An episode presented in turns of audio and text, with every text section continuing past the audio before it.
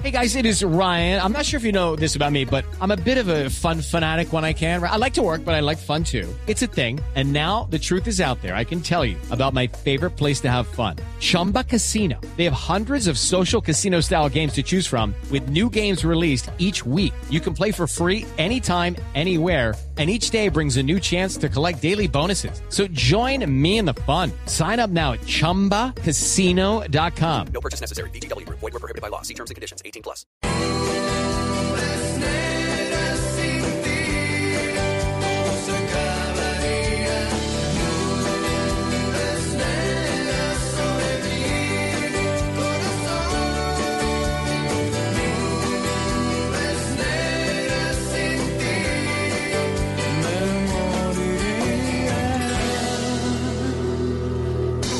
Esta hora, el mundo desde una perspectiva femenina en Agenda en Tacones.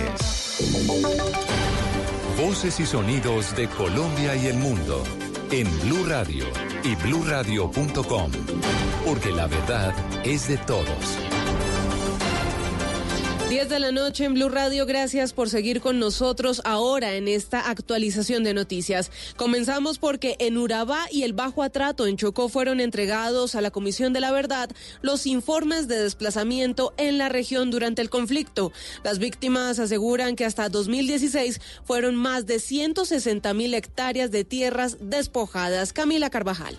Según el informe entregado a la Comisión de la Verdad en la región de Urabá y en el Bajo Atrato, entre 1996 y 2006 fueron 377 víctimas de masacres y 347 mil víctimas de desplazamiento. Marta Peña del Instituto Popular de Capacitación participó en la elaboración de los informes. Dijo que 1996 y 1997 fueron los años más violentos, pero en este último las cifras se agudizan. El año más horrible de mayor pánico para toda la comunidad fue en el año 97, sí, donde nada más de masacres se dieron 104 víctimas, de desplazamiento forzado 117 mil y desaparición forzada 1079. Los informes ahora pasan a manos de la Comisión de la Verdad para esclarecer lo ocurrido en esa zona de Antioquia y Chocó.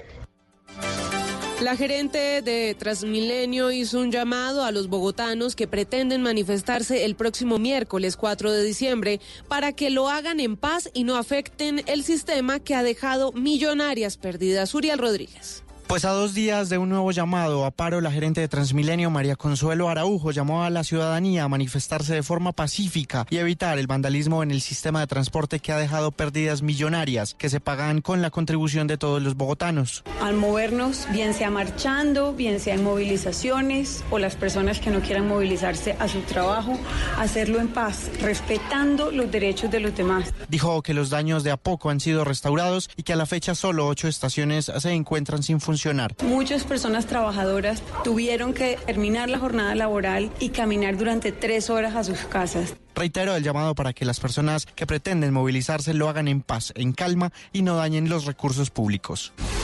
Por su parte, el gobernador de Santander, Didier Tavera, lamentó que el paro nacional esté generando pérdidas para comerciantes y hoteleros en el departamento, a su vez que ordenó a las autoridades tomar medidas de seguridad para evitar desmanes en la marcha del 4 de diciembre. Verónica Rincón. Diálogo con los organizadores de la marcha del 4 de diciembre y extremar las medidas de seguridad en las zonas donde están programadas las marchas fue la orden que el gobernador Didier Tavera dio para evitar desmanes y ataques como los que han ocurrido en la ciudad. Vez que lamentó que el comercio sea el más perjudicado con los desmanes. Hay unas reglas de juego preestablecidas. Y para el próximo paro que se ha convocado le he dado instrucciones al señor secretario del Interior, que se reúna con todos los sectores, tanto con los convocantes, con las fuerzas públicas, el Ministerio Público, la Defensoría y que puedan agotar este diálogo para que la protesta sea en paz y pacífica. En Bucaramanga se tienen nuevamente previstas tres manifestaciones que saldrán desde diferentes sitios de la ciudad. El exministro de Defensa Juan Carlos Pinzón denunció infiltraciones en medio del paro nacional. El ahora director ejecutivo de Pro Bogotá aseguró que detrás de las movilizaciones hay intereses oscuros de sectores políticos y aliados con narcotráfico y corrupción que tienen pretensiones de poder. Damián Landines. Para el también ex candidato presidencial Juan Carlos Pinzón, los actos vandálicos que se han presentado en medio de las movilizaciones tienen relación con las infiltraciones que él mismo está denunciando. Hay que escuchar. Uno no puede andar criminalizando la juventud ni poniendo a que cualquier protesta es una protesta ilegítima, pero sí advertir, y lo reitero, que hay gente con intereses que lo que quiere hacer es aprovecharse de eso para alcanzar objetivos de orden político e incluso manipular, usar a esa juventud. Sobre estos señalamientos hay que recordar que el expresidente Andrés Pastrana acusó a Juan Manuel Santos de conspirar un golpe de Estado contra Duque. En otras noticias fue instaurada una denuncia contra el exfiscal Néstor Humberto Martínez. La información, Kenneth Torres. Dos denuncias fueron instauradas en la Secretaría de la Cámara de Representantes contra el exfiscal general de la Nación, Néstor Humberto Martínez, una por el reciente escándalo de presuntas chuzadas contra los negociadores de paz y por omisiones, incurrimientos en el caso de corrupción Odebrecht Grupo Aval. Primero porque he recogido las denuncias que han hecho los periodistas Daniel Coronel y María Jimena Duzán, gravísimas, que dicen que funcionarios, exfuncionarios de la Fiscalía, confesaron que habían hecho chuzadas eh, de telefónicas ilegales y están pues empapelados por eso. Pero además dicen que ellos hicieron esos, esos actos delictivos por orden del fiscal Martínez en ese momento, el fiscal Martínez, y a él fue al que le entregaron la, esa información ilegal que... Eh, eh, obtuvieron. En la Comisión de Acusación de la Cámara de Representantes cursa cuatro investigaciones contra el exfiscal Néstor Humberto Martínez por los casos de Odebrecht y las chuzadas a los negociadores. La policía de Cali reveló que la muerte de un patrullero ocurrido en el norte de la ciudad se produjo mientras atendía un llamado de auxilio por el robo a una vivienda. Fabrit Cruz. El patrullero Javier Humberto Méndez Timote, de 34 años de edad, verificaba documentos en el barrio Confenalco, al norte de Cali, solo segundos después de que se reportara un hurto y resultara herido cuando fue atacado a disparos uno de los delincuentes protagonistas de esa escena. En el lugar quedó una subametralladora y una motocicleta. Así lo reveló el comandante operativo de la metropolitana, el coronel Didier Estrada. Se presenta un hurto momentos antes, hay unas señales de auxilio de algunos ciudadanos. Este policía acude diligentemente a realizar la acción policial y y uno de los de las personas que cometieron el hurto lo impactaron y desafortunadamente pues él murió en el lugar de los hechos. Por su lado, el general Oscar Ate Ortúa, director nacional de la policía, lamentó este deceso vía Twitter. Más de 23 mil grandes empresas del país tendrán que usar desde hoy la factura electrónica. ¿Cómo será ese proceso, Marcela Peña? A partir de hoy es obligatorio para los grandes contribuyentes la expedición y uso de la factura electrónica. Esto quiere decir que si usted le compra algo a las grandes empresas del país, debe recibir su factura a través del correo electrónico. Si se la entregan en físico, esta tiene que tener un código QR y solo así usted va a poder utilizarla dentro de la contabilidad de su negocio o dentro de su contabilidad personal si es que usted es un contratista o un comerciante. De acuerdo con la DIAN, cada día se van a validar entre dos y medio y 4 millones y medio de facturas y esto es la principal estrategia del gobierno para combatir la evasión de impuestos, especialmente la evasión de IVA que cada año le cuesta varios billones de pesos al país. Noticias contra reloj en Blue Radio. Cuando son las 10 de la noche y 7 minutos, la noticia en desarrollo. La justicia de Honduras condenó hoy a 50 años de cárcel a cuatro de los ocho hombres acusados por el asesinato de la ambientalista hondureña Berta Cáceres, cuya muerte ocurrió el 3 de marzo de 2016 en Intibucá, en el oeste del país centroamericano. La cifra, Chile anunció un plan de reactivación por 5.500 millones de dólares para apuntalar a su economía, que en octubre se contrajo 3,4% tras un estallido social que lleva 46 días. Y quedamos atentos porque Estados Unidos amenazó con aranceles de hasta el 100% a bienes franceses por 2.400 millones de dólares como represalia a una tasa a los servicios digitales que considera discriminatoria hacia sus empresas. Ampliación de estas y otras noticias en blurradio.com. Continúen con bla bla blue.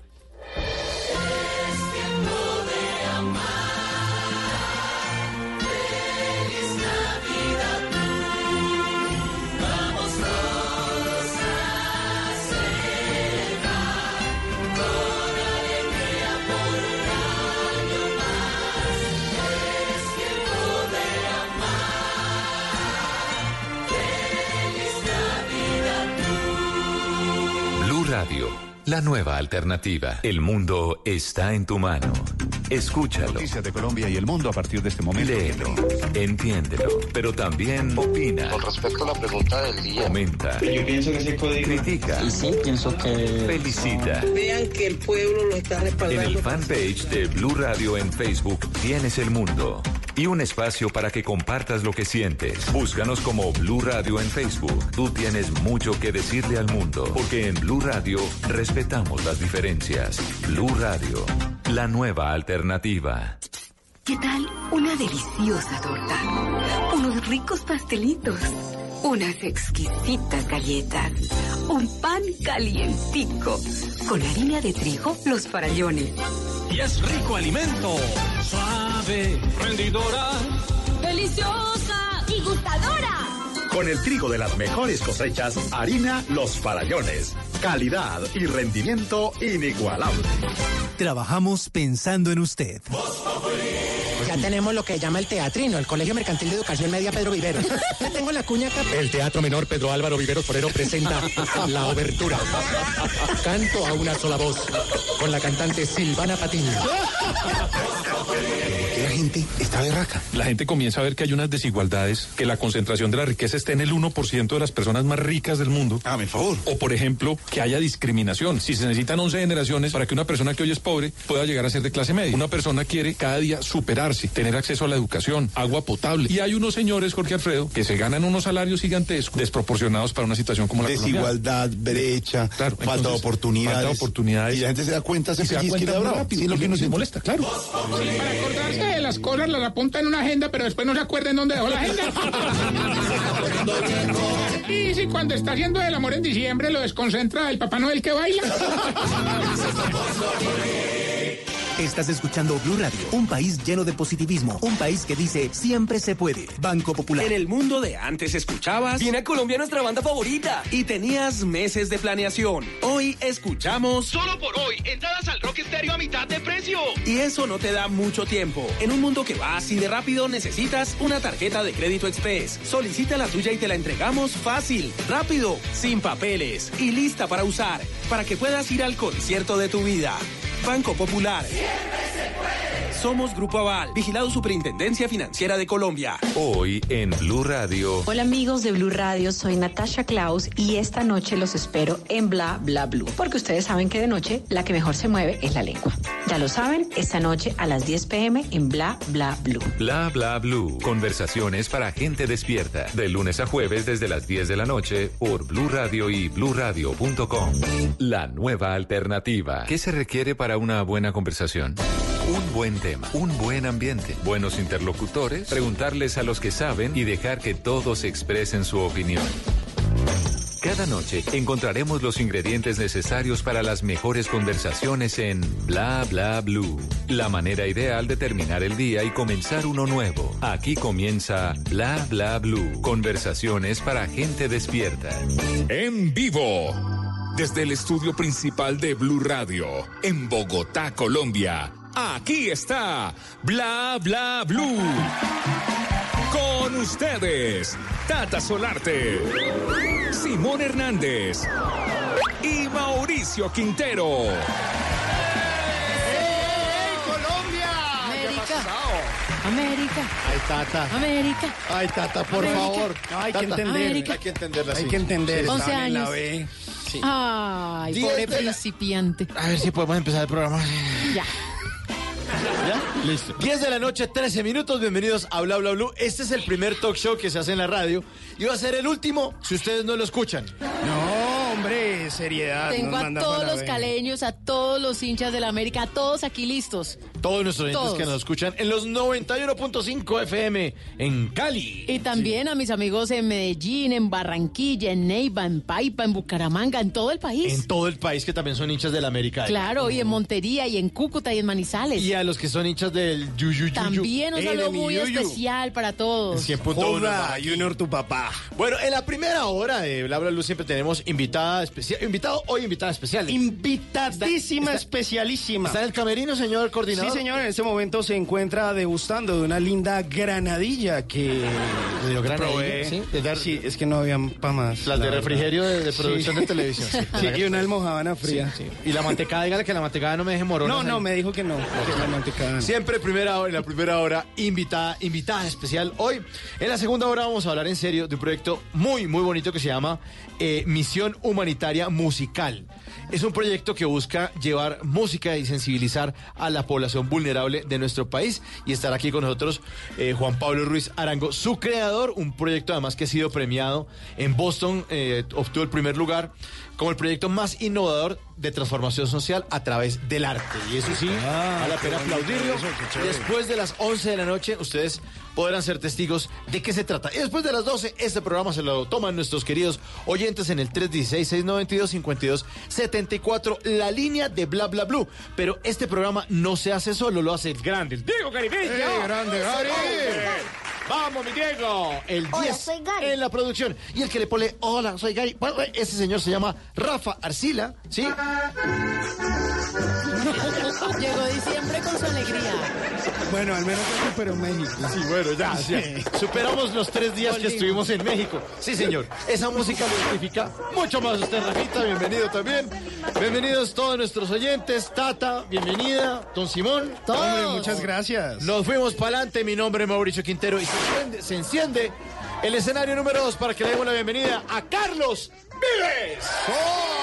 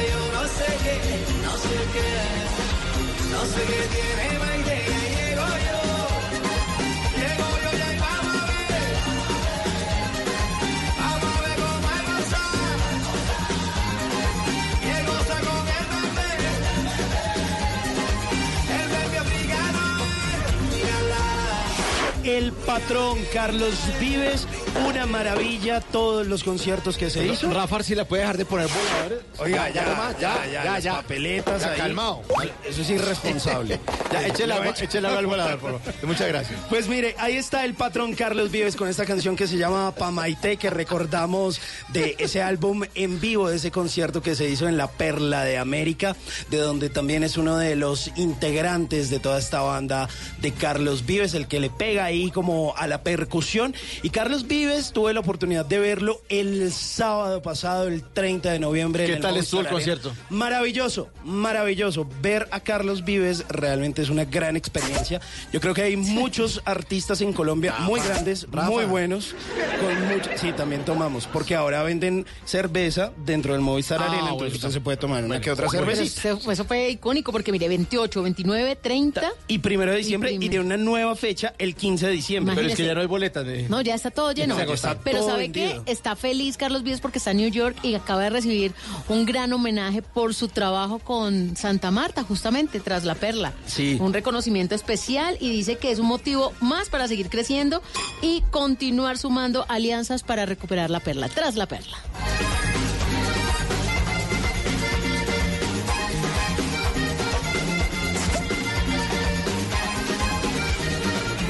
Señor coordinador de piso, ¿ya está lista nuestra invitada? Sí, señor, ya se acabó la granadilla. Rafa, por favor, deje de poner esos sonidos, hombre.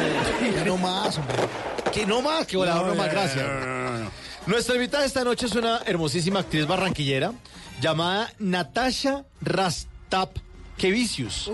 Pero seguramente en un mes como este alguien le aconsejó que en honor a Santa se pusiera Klaus. Recibamos con un fuerte aplauso a Natasha Klaus.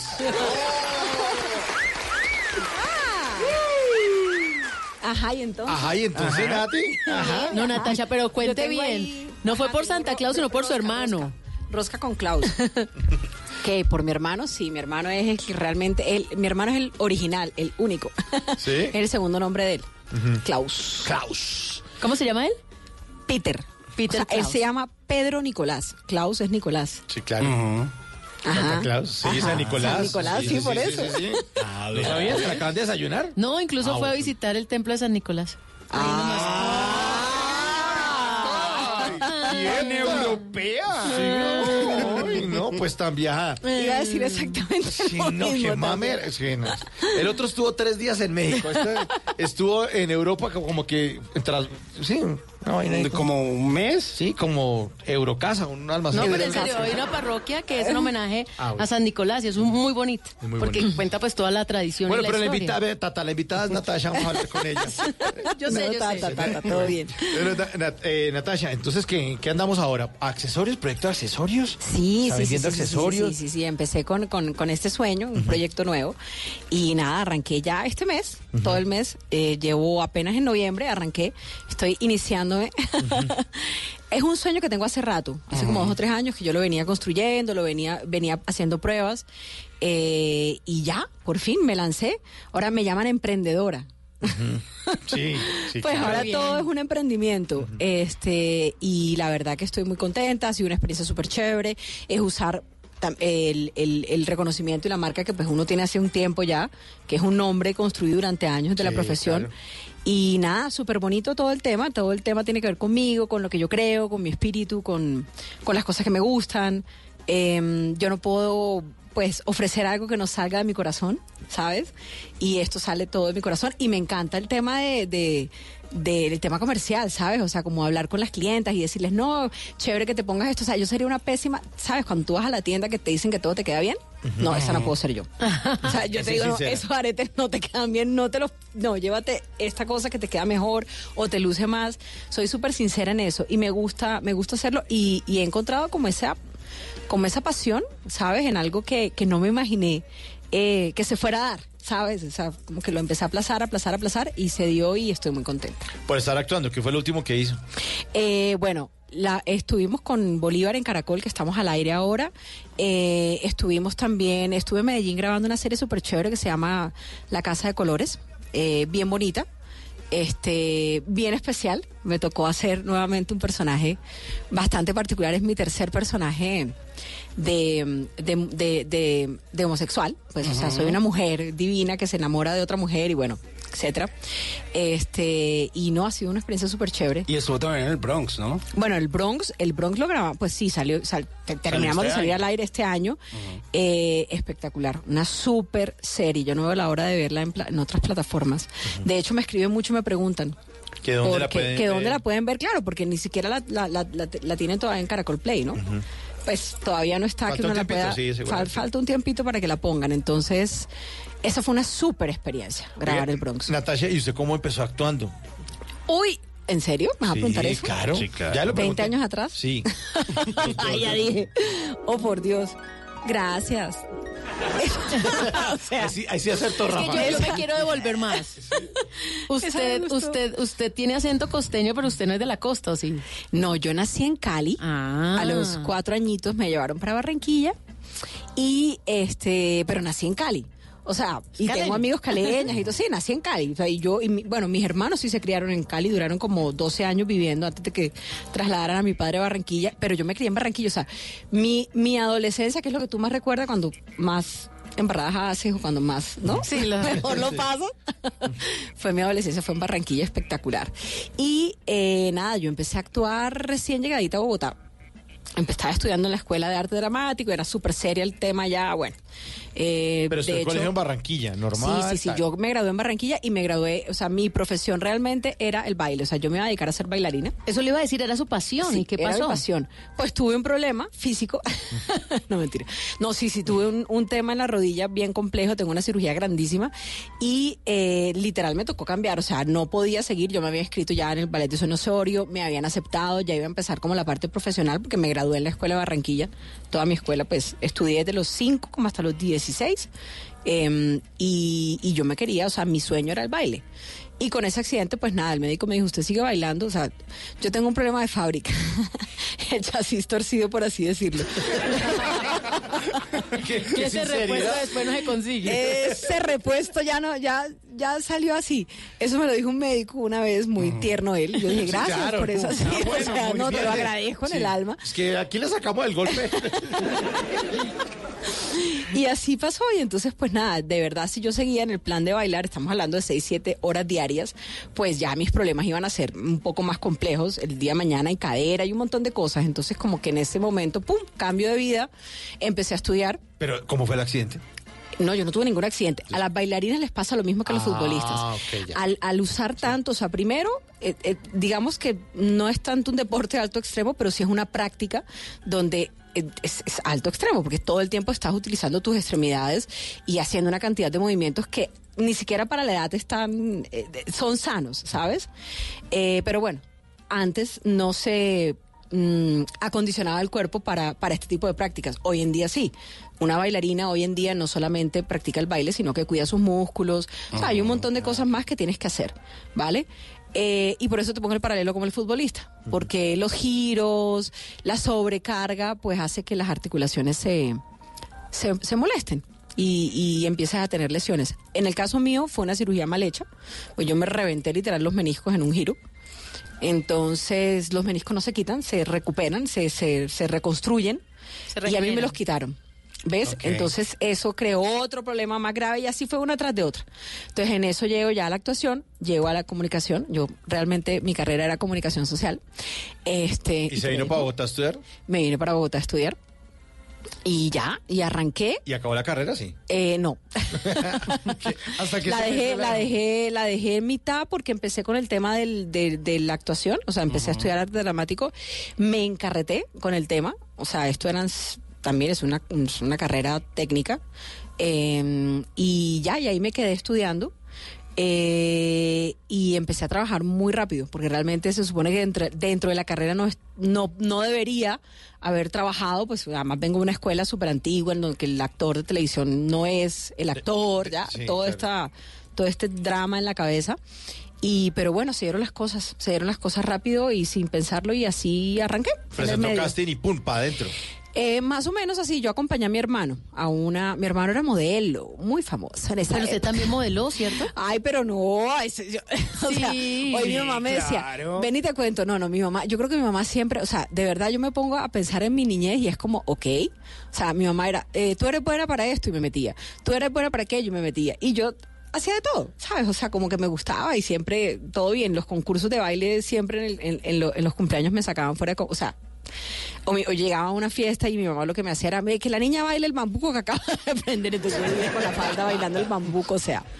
Y, eh, y probé, probé. De hecho me metieron, pero a mí eso primero, pues con estos 1,80 de estatura, modelaje, pues como que no.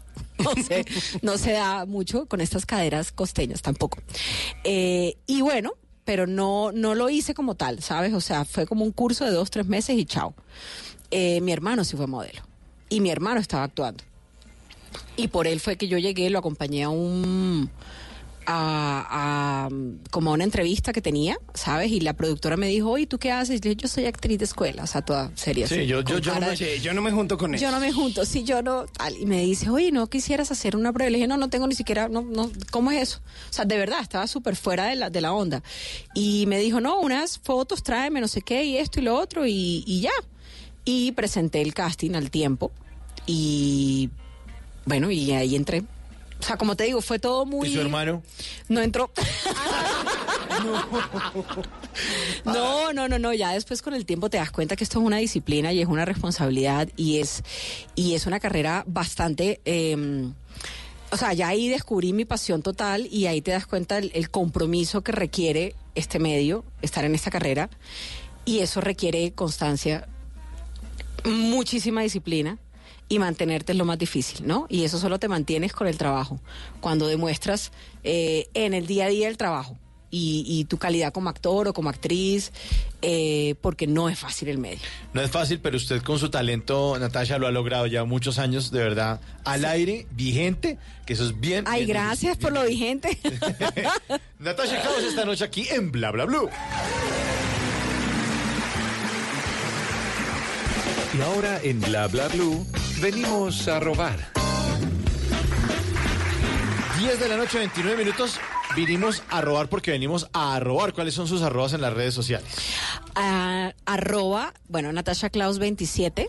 Ese es el, el original. Como dijo un amigo, el del chulito azul. Y yo, ay, Dios mío. Y también tengo, pues estoy ahorita con la empresa que es arroba Natasha Klaus Accesorios. Accesorios. Esa es nueva. Pues estamos hace, como te dije, hace 20 días. Esas son mis arrobas en Instagram. Bueno, vinimos a robar porque venimos a robar. Oiga esto, arroba Pilar Rod. Pilar Rodríguez nos escribe, escribe en su cuenta de Twitter, dice, conocí un bebé que se llama Aurelio, nació con pensión. Para poner así, hombre. Ok. Arroba gata sin botas 26. ¿Gata sin botas? ¿Qué, hago? ¿Qué clase de gata es No sé, no sé. Gata sin botas eh, 26. Puso en su cuenta de Twitter. Oiga, ustedes también borran ese tweet mal escrito para volver a publicarlo correctamente, ¿cierto? Twitter no ha Sí. empleado todavía la función de editar. No, todavía no. Todavía- y debería tenerla. Sí. Debería tenerla. Vinimos a robar porque venimos a robar. Tatiana García, arroba Tatiana P. Ga- nombre tan lindo. Sí, sí, de verdad, ¿no? Que Muy lindo. ¡Ajo! Escribe en su cuenta de Twitter un diálogo que dice, abuela, tienes muy alto el azúcar. ¿Y tú cómo lo sabes? Porque está allá arriba de la nevera y nadie lo alcanza. Sí, conozco la salida, ya de todas maneras. Y este último, eh, arroba bolita de papel, puso ese famosísimo meme que compara las expresiones dichas en otro país y las que decimos aquí en Colombia. Entonces, bandera de Chile, ¿no? Tu novio es feo. Bandera de Ecuador, tu novio es fe- feo.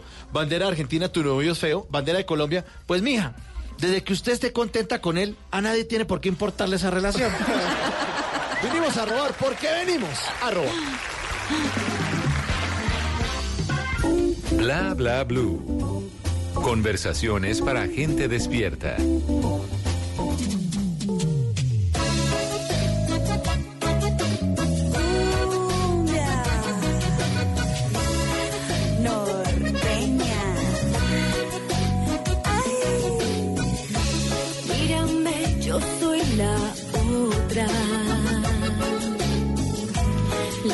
Tiene. Fiera Inquieta, la cantaba Ángela María Forero, Ajá. que es la banda sonora de la telenovela Pasión de Gavilanes de 2003, en la que Natasha Clau, nuestra invitada esta noche aquí en Bla Bla Blue, hizo el papel de Sara Sarita Elizondo Acevedo. Wow, pero óyeme, yo no me sabía el segundo apellido. Pues yo sí porque me la vi. Ahora, ahora, me vas a decir como, no, cuando yo era chiquito la vi en televisión. No, yo no dice, ponía sombrero y todo. Yo no era tan chiquito, la verdad, yo trabajaba aquí en el canal Caracol en esa Sí, época. pero es que ya me ha pasado. es Sí, que no, cuando no. yo era chiquito la veía y yo. No, no, no, gracias. no, ya Y después otro más grandecito. Cuando yo era chiquito y yo, ¿qué tal es? O sea, no, pues. Respeten. Usted era una niña actuando. Yo era una, ni- yo era una, una adolescente. ¿no? Pero es que esa novela sí rompió todos los parámetros porque siempre era el hombre churro. Aquí era la mujer churra, pero además por tres. Éramos Tres tres. mujeres, tres hombres. No, y todavía sigue pasando. Mira que la están. eh, de hecho, la iban a quitar al- de- del aire en Netflix, creo que el primero de octubre, y no la quitaron. Porque la siguen y la siguen y la siguen. Y a mí, y ahora está la generación. O sea, hoy una niña chiquita también, Sí, como de la- 15, 16.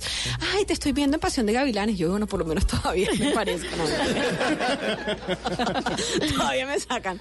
Pero, pero no, eso sigue y sigue y sigue y sigue y sigue. Y es algo de verdad, es fenómeno. No, es que las Elizondo.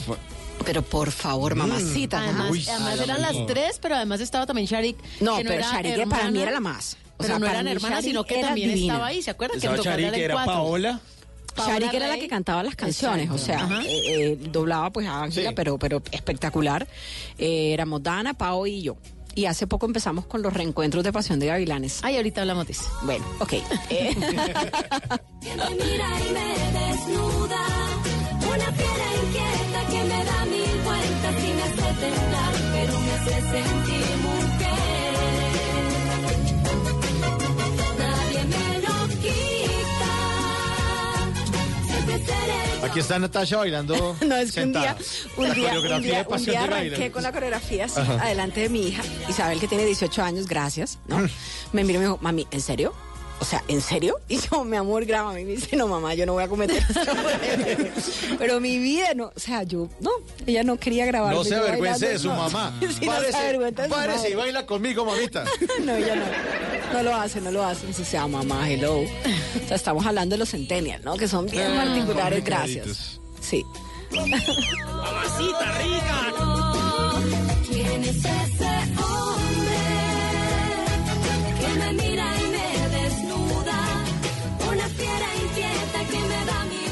Hay cajas de dientes, cajas fuertes y hasta cajas de música. Pero ninguna como la cajita de Tata Solarte. En Bla Bla Blue, vamos a tirar caja. Que está aterrada Natasha. Ay, Dios mío. Tata, no, ¿Cómo hombre, queda el Tata. partido el, domi- el sábado? ¿Cómo que? No sé. ¿Qué? Mm. Ay, no seas mala, Tata. No seas mala, Tata. Junior Eh, América. ¿cómo No, no, no, mi amor, mi amor. Junior, tu papá. No, Estamos en diciembre y el Día del Padre es como en otro mes, ¿no? Dos, dos a cero, dos a cero, dos a cero. ¿Ganando quién? Junior, mi amor. Ay, Tata. ¿Qué hacemos, Tata? Bueno, aquí está la cajita de bla bla bla Uy, esa Natacha. caja va a estar buena. Esa caja me preocupa, no le tengo miedo y todo. Tranquila que ya pasó lo peor. Ay, de verdad, Tata. Sí, no problema. Vamos a abrir esa cajita y ahí unos papelitos los vamos a sacar de a uno. Uy, me pusieron canción de la competencia y todo. Ahí el tiburón, ve. Va sacando de a uno porque aquí en Bla Bla hay para todos, para los del Junior y para los del América. Listo, ¿qué dice ese primer papelito, Natalia? Escándalo. Escándalo. Bueno, usted habla ahorita de su hermano y justamente usted en una actuación se dio un beso con su hermano. No, en un casting. En un casting En un solamente. casting. Me tocó darme un beso con mi hermano. Bueno, ese fue el que gané. ¿Y él no? Y él no. No, mentira, pero sí, se fue. Es una me cosa tocó rarísima. eso con el vaina es hermano. horrible, horrible. Yo la verdad es que no, no, no nunca lo entendí. Pavel Nowitzki, que hoy ahorita está pues dirigiendo la escuela de, de Caracol. actores aquí en Caracol, ese fue mi primer casting con él y, y me tocó darme un beso con mi hermano, pero yo creo que Pavel no sabía que era mi hermano, o sea, no sé, un poco complejo el tema. Sí, un poquito. Bastante muy, sí. Pero hablamos de escándalos. Entonces, beso con su hermano, escenas lésbicas. Con Catherine Oh, Dios. fue buenísima. Buenísimo. La venganza, creo que era La la venganza, sí. Bueno, ¿y en su familia cómo tomaban todo esto? No, a mis papás, o sea, no, mis papás, bueno, yo te- tengo la fortuna de que mi, ay, es que todo bien, es que no vieron, no vieron lo que pasó. Casi se cae la- de la mesa. De, de la mesa, sí, todo. Estoy como tú, un poco torpe. No, mentira. Uy, no, no, pero si, dijeron, si- si aquí así tratan al director. Sí, no, no, no, tampoco. No, tampoco. No, Lo eso no, todo canosito y ya. a eso no vinimos tampoco. En, eh, a ver, ¿qué te cuento? ¿Qué estamos hablando? Se me fue el... De que, que en la casa no le paraban muchas De la bolas. escena No, no, no. escenas. Mis papás son. eh, Ellos me han apoyado siempre en mi carrera como actriz. De hecho, eso es una fortuna porque normalmente escuchan los cuentos contrarios. Eh, pasó una cosa hace El último que hice que fue. em, ay, también en Caracol que hicimos Mentiras Perfectas, esta mujer pues se separa y le da por, por, por experimentar, ¿sabes? Como por probar diferentes situaciones. Y en esas eh, se encuentra con una mujer y se e- ella, ella experimenta, la mujer sí se enamora de ella, una, pues una actriz maravillosa, divina, ella, una cubana espectacular. Y ya en ese personaje le dicen a mi hermano, óyeme, pero, pero tu hermana hace muy bien los papeles, ¿no? ¿No, no será que, ajá? y entonces mi hermano ¿Qué tal? dice, ¿qué? Pero ¿por qué dice? No, no, porque pues ya es como el segundo, eso ya es como... Y ahora que dice el tercero, yo decía, oh, por Dios. No, mira, la verdad, para mí es mucho más fácil eh, hacer escenas con... o sea, las escenas de cama para mí son las escenas más difíciles de hacer en mi vida. O sea, tú me dices a mí, tírate del quinto piso, te ponemos un arnés, caes en un colchón, rompes vidrios, y yo lo hago. Me dices escena de cama y yo sufro. O sea, para mí es durísimo con, con el contacto con las mujeres, yo creo que es como somos las mujeres, somos más, pues amigas, no sé, es, es- es otro lenguaje diferente. A mí no me, no me cuesta mucho trabajo eh, el acercamiento, ¿sabes? O sea, no, no, no me es difícil. Y, mm, y pues he contado con, con buenas compañeras de trabajo, que eso es importantísimo. Y bueno, ya, eso es como el Para como que haya profesionalismo, porque te imaginas que una de las dos esté ahí. Pues es plan. que, de hecho, el primer personaje que fue con, con Katy, eh, ese personaje duraron como cuatro meses buscándolo, porque realmente Katy estaba como en el, o sea, cuidando porque sabía que, esa- que iba a ser su pareja durante toda la serie, y en este momento que se grababa y duraba un año, las novelas, ¿no? Y bueno, yo llegué, sí, como me pasan a mí las cosas en la vida, siempre momentos de suerte, y nada, hice el casting y arrancamos a trabajar juntas. Y fue maravilloso, la verdad fue maravilloso. Recuerdo en particular una escena muy chistosa, pues porque esta escena fue, obviamente Telemundo corta mucho, o sea, Telemundo cuida mucho las, las escenas de cama. Hoy en día ya uno sabe que hay cosas que no hay que hacer, ¿sabes? O, o- o, pues porque para qué es igual las van a cortar. Y estábamos haciendo una escena en latina, eran seis escenas en latina, gracias. Entonces como yo soy más chiquita que ella, entonces para que yo no me resbalara, ¿Me entiendes? Ella me tenía, o sea, haz de cuenta, ¿cómo te explico? Como cuando ella estaba atrás, ¿no? Mío. Ujú. Entonces tenía las manos aquí para, Abrazada para por detrás, sostenerme, claro. para que yo no me cayera. Pero obviamente tú ves la escena y la escena es, no, pues, o sea, están por debajo, mejor dicho. ¿Qué de están todo. haciendo allá abajo? Y literal, era ayudándome para que yo no me resbalara porque claro, la, la tina llena de espuma, pues Sí, tú claro. te vas. O sea, si normalmente en una situación normal esa vaina es que hay tan romántico la tina y uno dice, no, es romántico, uno se hunde y todo eso. Entonces, literal me tenía así agarradita de la, o sea, aquí, así, sí, como la abrazada para que yo no me Abrazadita, sí. abrazadita. Y Miguel estuvo en todas las escenas y fue, bueno, fue súper chévere el trabajo. Luego con, con esta chica también em, em, en Mentiras Perfectas fue súper chévere. De hecho, de hecho, eh, ella no había hecho nunca un personaje con otra mujer y, y le costaba mucho. Porque decía, para mí son más fáciles las escenas de hombres. ¿Ves lo que es la diferencia del...? Y yo no, en cambio, yo entro en pánico. O sea, yo de verdad no duermo dos días antes.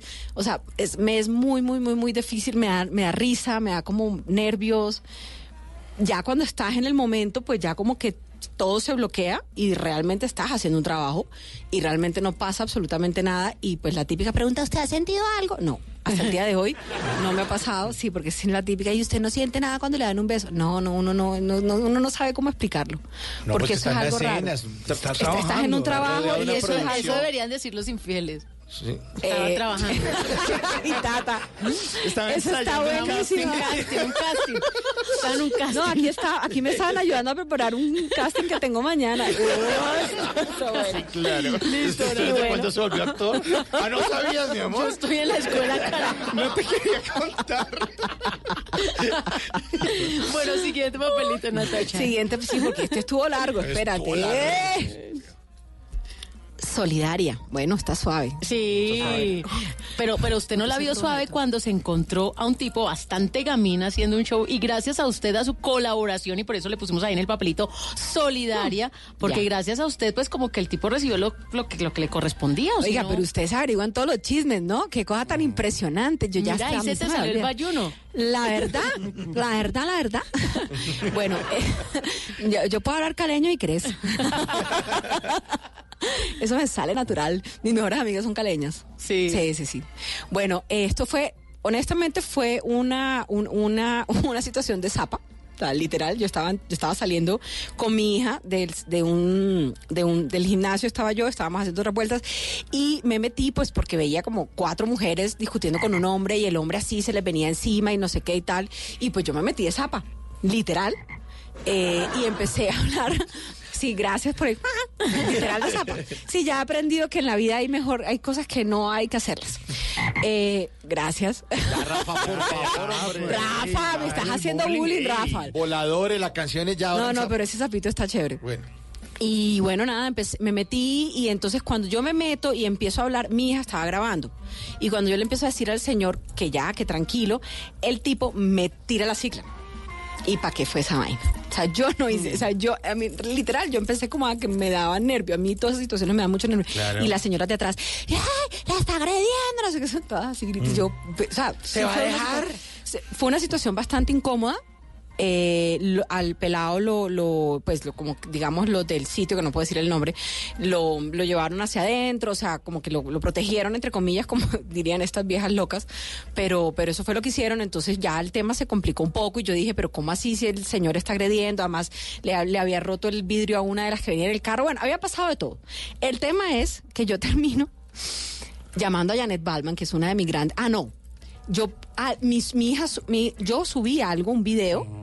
Y, y entonces aparece Janet y me dice, ¿qué estás? ¿Qué pasó? No sé qué, ¿en dónde estás? Y tal. Y yo, no, pasó esto. Y bueno, terminó llegando policía, eh, bueno, montones de cosas.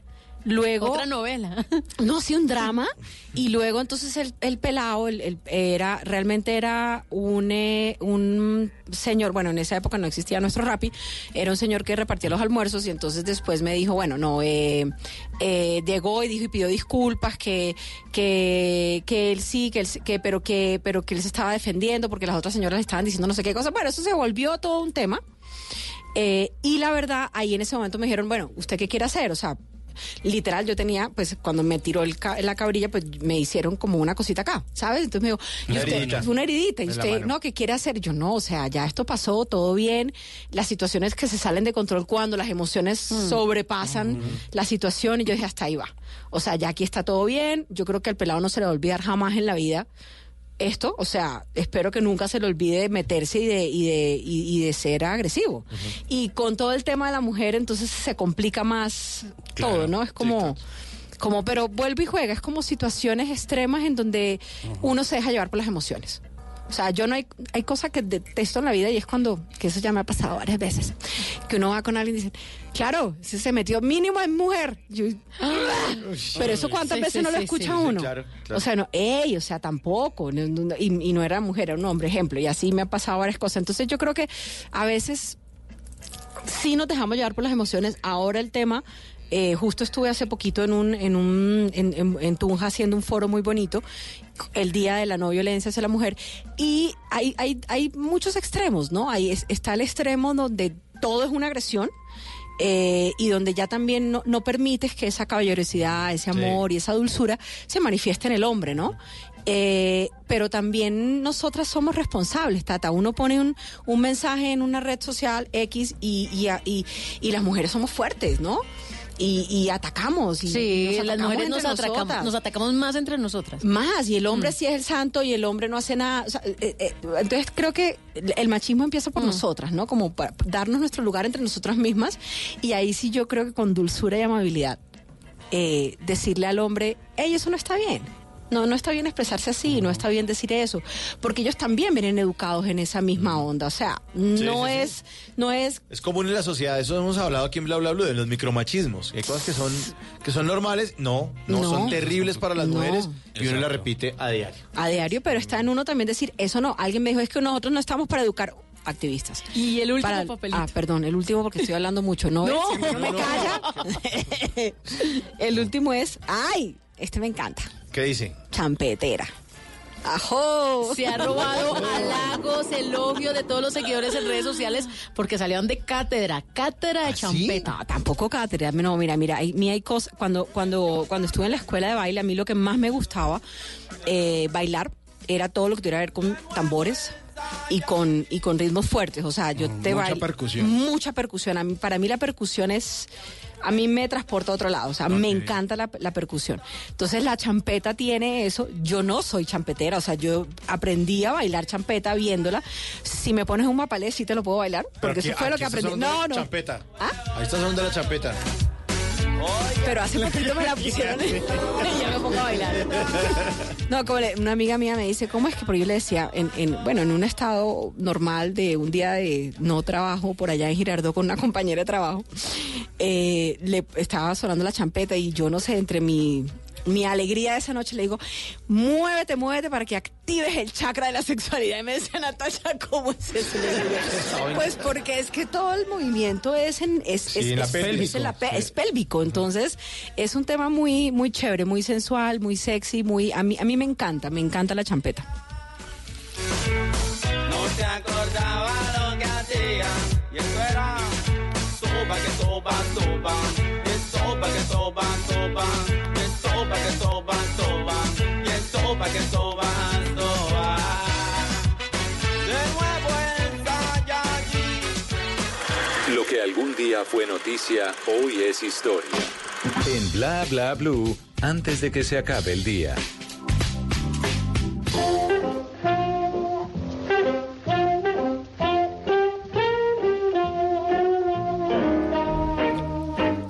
Antes de que se acabe el día, vale la pena recordar que un día como hoy, pero del año 1993 en Colombia, el bloque de búsqueda de la policía localizó y dio muerto a Pablo Escobar, máximo líder del cartel de Medellín.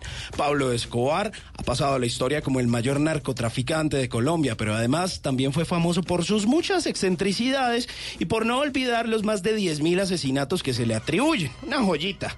Pablo Escobar Gaviria nació el primero de diciembre de 1949 en Río Negro, Antioquia, es decir, murió a los 44 años. Su familia, muy religiosa, eso sí, decidió llamarle como uno de los apóstoles de Jesús, Pablo, Pablito, imagínese el santo. Pues Pablito se asoció con su primo hermano, Gustavo Gaviria, para trabajar en una fábrica de lápidas cuando estaban muy jóvenes, apenas adolescentes. Y estos dos muchachos viajaban de pueblo en pueblo tratando de vender su producto, aunque pronto se encontraron de una forma ilegal de hacer prosperar el negocio, ya que se dedicaban a robar lápidas de mármol en un cementerio, el de San Pedro, para luego venderlas.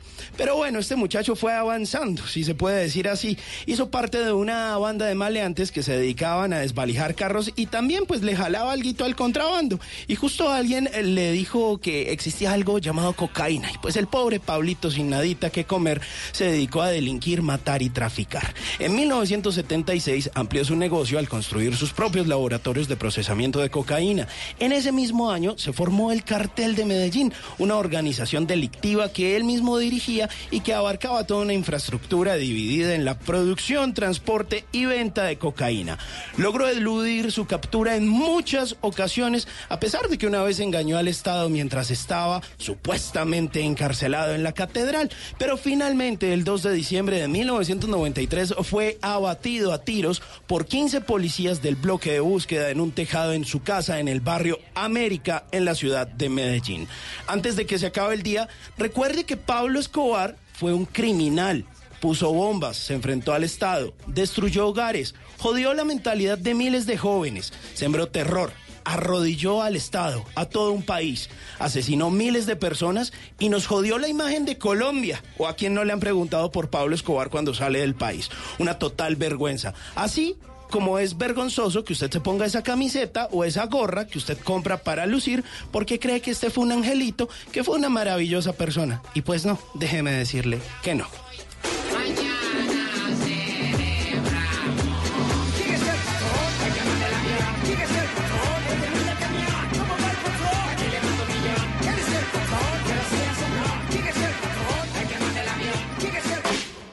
Nunca te irás a la cama sin aprender algo nuevo.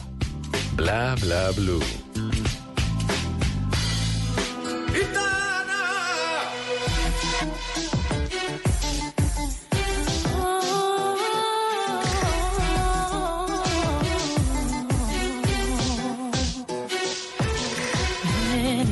Quédate conmigo. 10 de la noche, 51 minutos. Esta canción se llama Amor Gitano, Beyoncé, o Beyoncé. Y Alejandro Fernández es el tema musical de la telenovela El Zorro, La Espada y la Rosa, Ah. en la que Natasha Klaus hizo el papel de Sor Ana Camila Suplicio. Y este. Pero el cago si se llama así.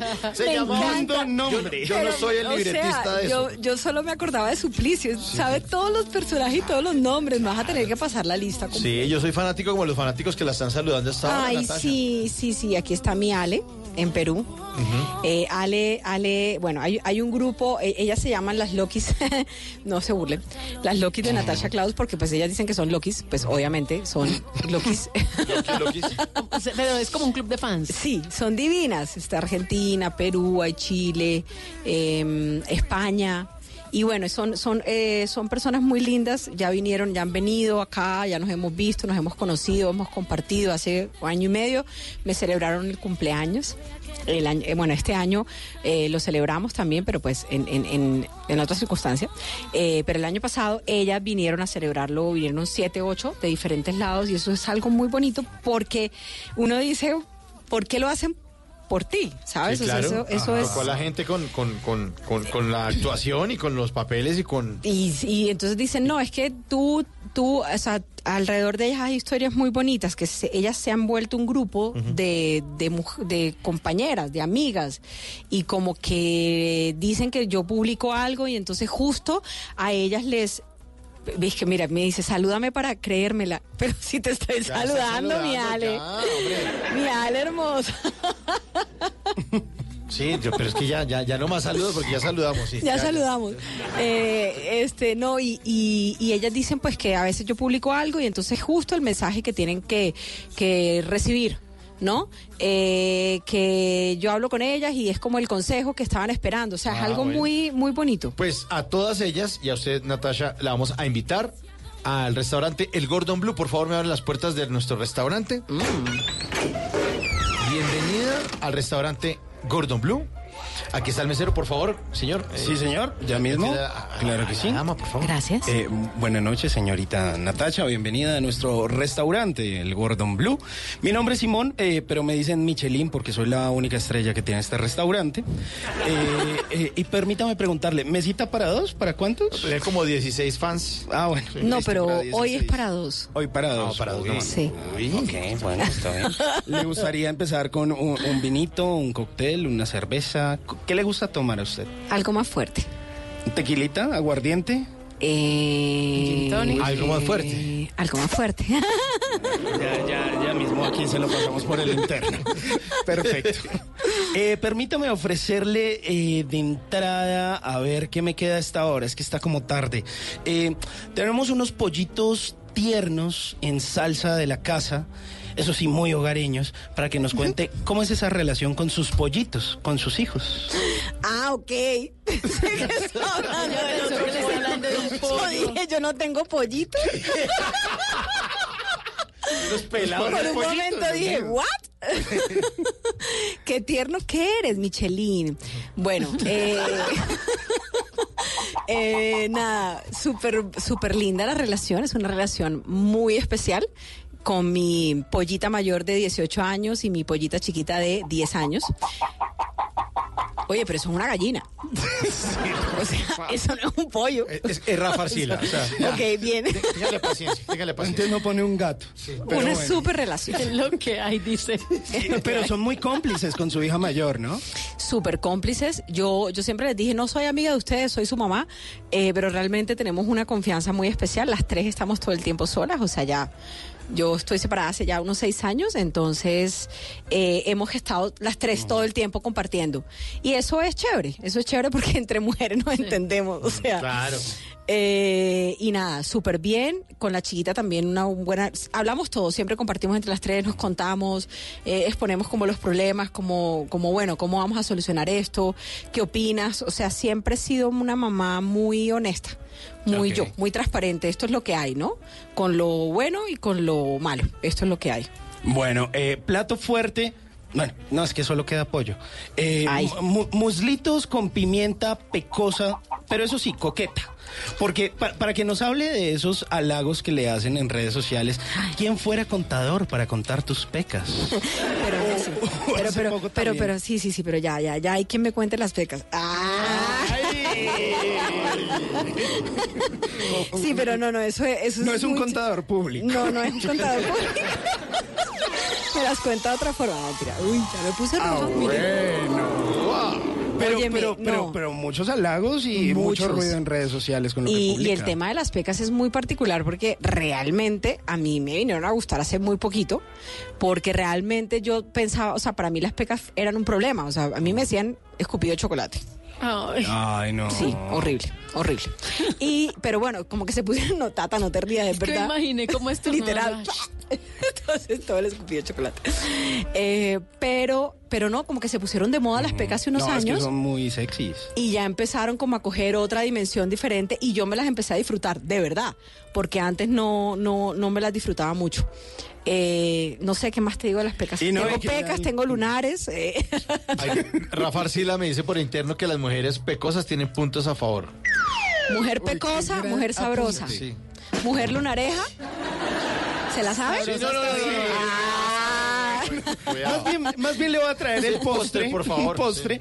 Eh, le voy a traer un postre, eso sí, bien popular, un bocadillo con queso, eh, pero muy popular, muy social, así como, co- como es usted. Hace poco nos contaba que estaba en el Foro de Mujeres el pasado 25 de noviembre, pero además de eso usted está comprometida con las poblaciones vulnerables hace un tiempo y tiene una empresa eh, en la que pues trabaja con comunidad de la Alta Guajira. ¿Cómo es eso? Bueno, cuando inicié con todo este sueño de los accesorios, arranqué, lo primero que con lo que arranqué a trabajar fue con mochilas de denominación de origen. Las mochilas, bueno, los productos de denominación de origen, eso es un sello que da la Superintendencia de Industria y Comercio. Y eh, en Colombia tenemos ya creo que 28 productos de denominación de origen. Dentro de esos productos están las mochilas Guayú, pero con determinadas características para que tengan el sello. Empiezo el camino y a través de la federación me, me, me, me, me ayudan a, a- a tener contacto con los proveedores y me voy para La Guajira y pues me, me co- conozco a una pelada que, que tiene su comunidad, que se llama Corguas. Ellos están en la Alta Guajira, se llama Cipana. Eh, De hecho, tengo la invitación, no he ido, a estar con ellas. Y eh, comenzamos a trabajar con, con el tema de las mochilas de denominación de origen.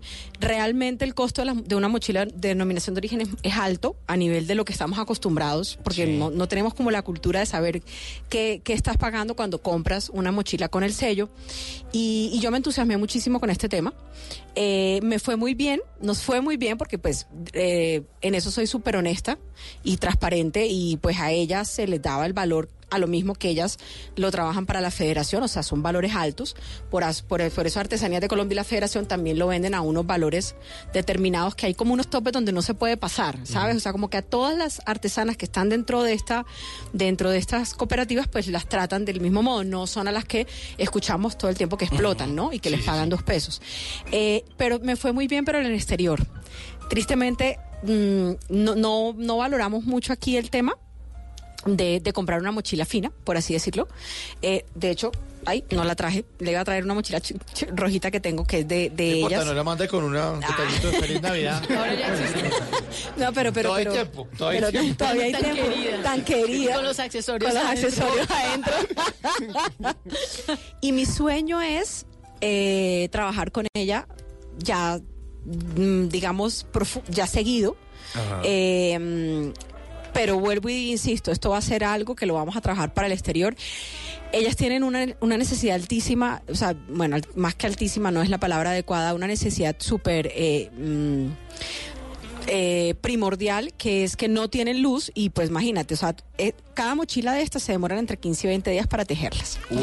Ellas pueden terminar de tejer una mochila en 15 días. O sea, ese es el promedio. Esa es otra también. Que, que te toca trabajar por pedido o ir o conseguírtelas, tenerlas aquí en stock, como me pasó a mí. Yo me traje muchas. Y estas fans que te estoy hablando fueron, el extranjero valora mucho ese tipo de productos. Aquí es un poco complejo. Y yo echaba toda la carreta, yo decía, mira, la denominación de origen es por esto, es tejido con una sola aguja, comienzan, o sea, todo lo yo y me apasionaba y me sigue apasionando, pero es un tema que voy a voy a meter ahora más adelante con los accesorios y, y me voy a ir para afuera con ellas. O sea, mi sueño es ese y mi sueño es el día de mañana poderles ayudar a que tengan su propia eh, eh, central de luz, o sea, bueno, igual allá se tocaría trabajar con paneles solares. Eh, es una zona muy arriba en la Alta Guajira, lo que quiere decir que para ellas bajar y traer las mochilas, o sea, eso es un camello. eso es un camello, es bastante complejo, pero eso es uno de mis sueños, ayudarles a ellas para que para que se expandan en su negocio. qué bonito. Me- yo le iba a cobrar la cuenta, pero no. No, solo no, por eso se la gratis. Uy, gracias. Bueno. O sea, de gratis. Claro que sí. Bueno, Natasha, muchas gracias por habernos acompañado esta noche aquí en Bla Bla Blue. Muchas gracias. Muy- ya, chao. Eh, Sí, sí, vamos, vamos, vamos con nuestro tema de la segunda hora. Vamos a hablar de la misión humanitaria musical. También hablando de, esto, de, la, llevar eh, desarrollo, los efectos de la música en la población vulnerable del país. Natasha, muchas gracias por habernos acompañado. Esta es su casa. Traiga, mande accesorios cuando quiera. Recibe todos los regalos. Saludos a los pollitos. a mis pollitas, porque yo no tengo pollito. Pollitas, a las No, pollitas. mis pollitas. Bueno, Natasha Klaus, aquí en Bla Bla. Gracias. Me mueve, que me hace enloquecer. En la penumbra misterioso, cada noche me deslumbras y te pierdes al amanecer. Y por eso yo pregunto. ¿Quién es ese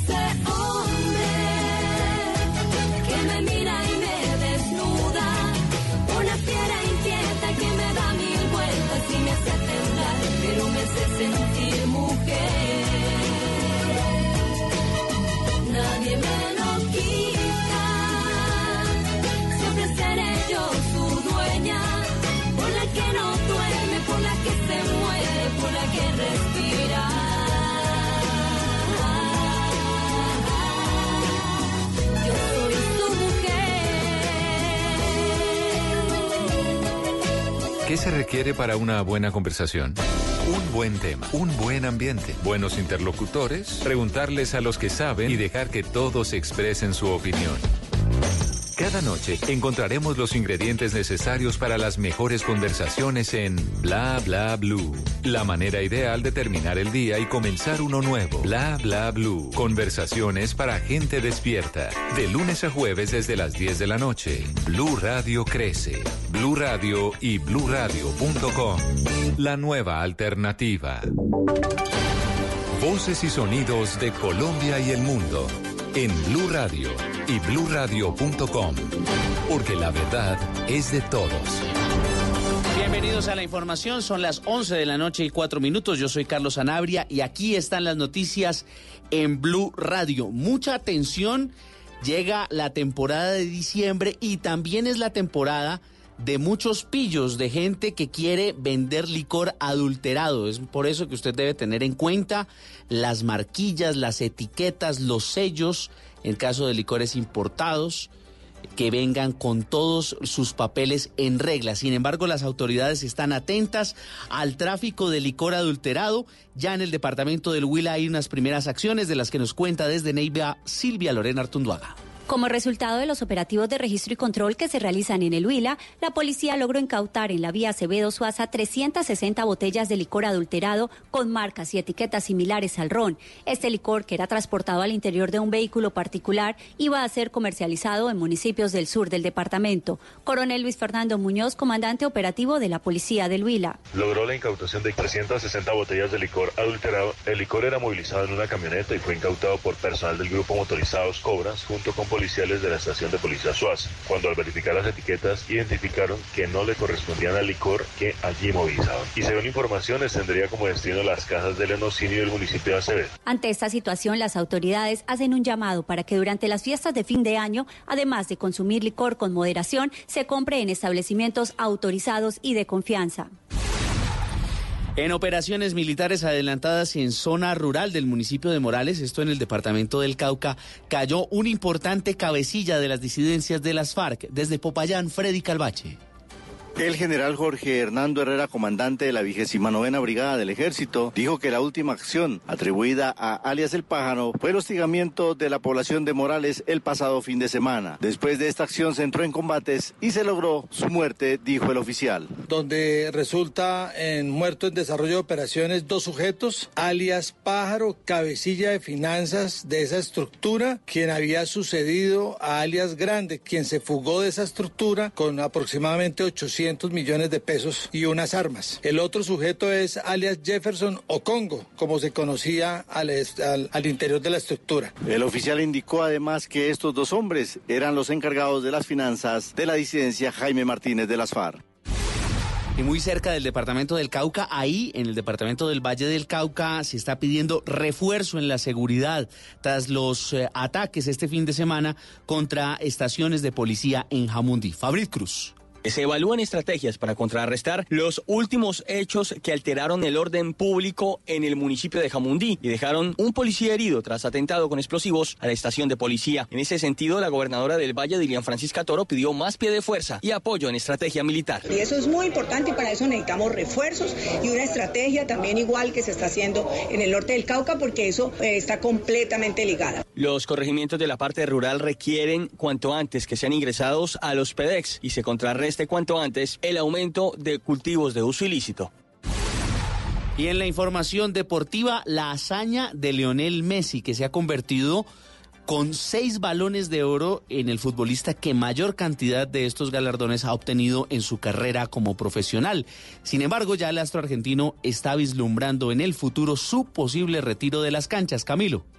2009, 2010, 2011, 2012, 2015 y 2019 son los años en que Lionel Andrés Messi Cuchitini, argentino de 32 años, ha conseguido el máximo galardón individual en el que muchos denominan el deporte rey, el fútbol. Messi habló de este nuevo logro. En todo este tiempo nunca dejé de, de soñar de seguir queriendo crecer, de seguir mejorando día a día y sobre todo de seguir disfrutando del fútbol, que gracias a Dios puedo hacer lo que, lo que amo desde que tenía uno o dos años y, y lo puedo seguir haciendo y Dios quiera que, que me queden varios años más todavía para, para seguir disfrutándolo. Soy consciente de la edad que tengo y estos momentos se disfrutan muchísimo más porque va se va acercando el momento de, de la retirada y, y es difícil. Repito, si bien me quedan varios años más todavía, en este momento parece que el tiempo vuela y cada vez pasa, pasa todo muy rápido. La segunda casilla la ocupó el holandés Virgin van Dijk y el tercer lugar fue para el portugués Cristiano Ronaldo, que no asistió a la gala.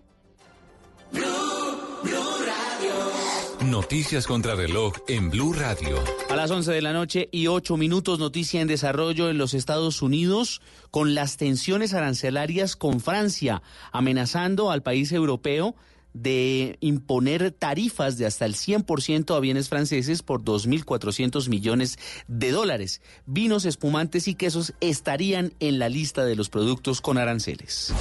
La cifra, según el Banco de la República, entre enero y septiembre de 2019, por concepto de inversión extranjera directa, el país recibió 10.821 millones de dólares, un incremento del 25%. Y estamos atentos al sorteo de la Copa América en la ciudad de Cartagena, Copa América 2020, que realizarán de forma conducta conjunta Colombia y Argentina. El evento será a las 7 y 30 de la noche y se sorteará el orden de los partidos y los grupos que le corresponderán a los invitados Australia y Qatar. Todas estas noticias y mucho más en blurradio.com, en Twitter arroba blurradioco y ustedes sigan con nosotros en bla bla blue.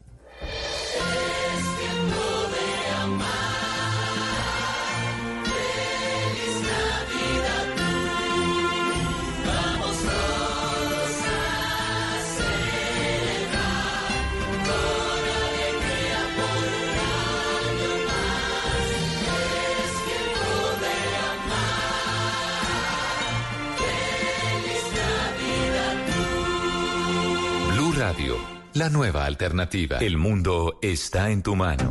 Escúchalo. Noticias de Colombia y el mundo a partir de este momento. Léelo, entiéndelo, pero también opina. Con respecto a la pregunta del día. Comenta. Yo pienso que ese código. Critica. Y sí, pienso que. Felicita. Vean que el pueblo lo está En respaldando. el fanpage de Blue Radio en Facebook tienes el mundo y un espacio para que compartas lo que sientes. Búscanos como Blue Radio en Facebook. Tú tienes mucho que decirle al mundo, porque en Blue Radio respetamos las diferencias. Blue Radio, la nueva alternativa. Estás escuchando Blue Radio, un país lleno de positivismo, un país que dice siempre se puede. Banco Popular. Aprovecha todas las ofertas de Black Friday y Cyber Monday pagando con tu tarjeta de crédito Express Banco Popular que te da 50% de descuento en la tasa de interés del 29 de noviembre al 2 de diciembre. Solicítala fácil, rápido, sin papeles y lista para usar en bancopopular.com.co. Conoce términos y condiciones en bancopopular.com.co. Banco Popular, somos Grupo Aval, vigilado Superintendencia Financiera de Colombia. Ya tenemos lo que llama el teatrino, el Colegio Mercantil de Educación Media Pedro Viveros. Ya tengo la cuña acá. El Teatro Menor Pedro Álvaro Viveros Forero presenta La Obertura. Canto a una sola voz con la cantante Silvana Patiño. La gente está berraca. La gente comienza a ver que hay unas desigualdades, que la concentración de la riqueza está en el 1% de las personas más ricas del mundo. Ah, por favor. O, por ejemplo, que haya discriminación. Si se necesitan 11 generaciones para que una persona que hoy es pobre pueda llegar a ser de clase media. Una persona quiere cada día superarse, tener acceso a la educación, agua potable. Y hay unos señores, Jorge Alfredo, que se ganan unos salarios gigantescos, desproporcionados para una situación como la Desigualdad, brecha, falta de entonces, oportunidades. falta de oportunidades. Y la gente se da cuenta, se Y se da cuenta rápido, Sí, lo que siente. molesta, claro. Para acordarse de las cosas, las apunta en una agenda, pero después no se acuerda en dónde dejó la agenda. y si cuando está haciendo el amor en diciembre lo desconcentra el Papá Noel que baila. ¿Qué se requiere para una buena conversación? Un buen tema, un buen ambiente, buenos interlocutores, preguntarle a los que saben y dejar que todos expresen su opinión. Cada noche encontraremos los ingredientes necesarios para las mejores conversaciones en Bla Bla Blue. La manera ideal de terminar el día y comenzar uno nuevo. Bla Bla Blue. Conversaciones para gente despierta.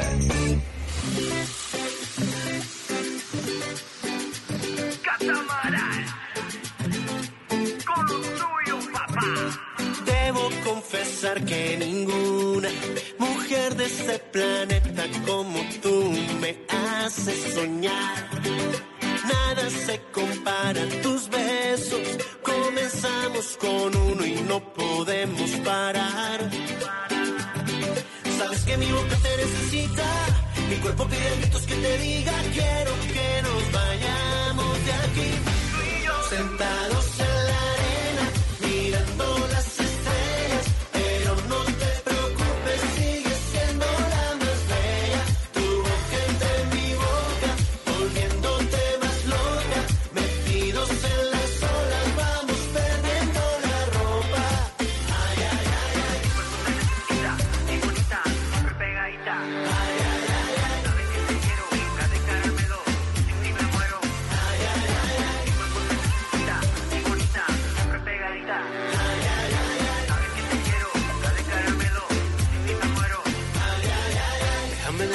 el hombre de tu vida. Desayuno en la cama para robarte una sonrisa. En la noche fría voy te doy una caricia. Pa' que suba la temperatura y nos pongamos tú y yo en modo cariñoso. Tú y yo nos quedamos solitos. Nada nos importa, todo se pone bonito. Me gusta cuando vienes y me dices que te gusto. Tú y yo en modo cariñoso.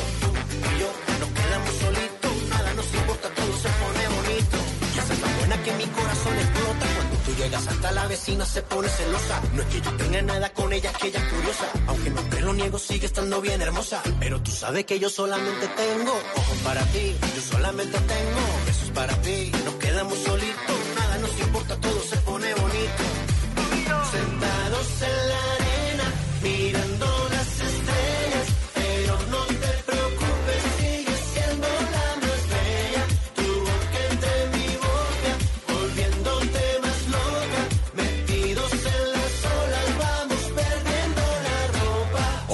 de la noche, 15 minutos. Seguimos en esta segunda hora de Bla Bla Blue. Ahí tenemos lo nuevo de Catamarán. Sí, estamos en modo cariñoso, como esta banda de estos santandereanos que nos estuvieron visitando en este 2019 aquí en Bla Bla Blue. Ellos empezaron a hacer música por allá en el año de 2003 con ese primer trabajo discográfico que se llamó Punto de Partida. Y hace muy poco, hace tres días, estrenaron su nueva canción. Nos habían dicho que estaban trabajando en algo cuando pasaron por acá por Bla Bla Blue y pues resulta que se pusieron en ese modo cariñoso, canción nueva, estreno aquí en Bla Bla Blue. de tu vida. Desayuno en la cama para robarte una sonrisa. En la noche fría voy te doy una caricia. Pa' que suba la temperatura y nos pongamos tú y yo en modo cariñoso. Tú y yo nos quedamos solitos. Nada nos importa, todo se pone bonito. Me gusta cuando vienes y me dices que te gusto. Tú y yo en modo cariñoso. Tú y yo nos quedamos solitos. Nada nos importa, todo se pone bonito. Y esa es la buena que mi corazón llegas hasta la vecina se pone celosa. No es que yo tenga nada con ella, es que ella es curiosa. Aunque no te lo niego, sigue estando bien hermosa. Pero tú sabes que yo solamente tengo ojos para ti. Yo solamente tengo besos para ti. Nos quedamos solitos, nada nos importa, todo se pone bonito. Sentados en la arena, mirando. Y ahora, en Bla Bla Blue, hablando en serio.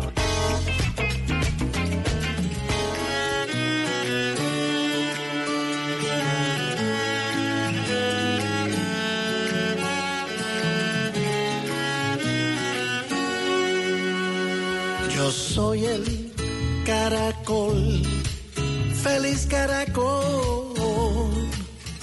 Muy despacio por la vida voy, vivo lento y sin preocupación. Siempre muy tranquilo porque sé que todo tiene solución.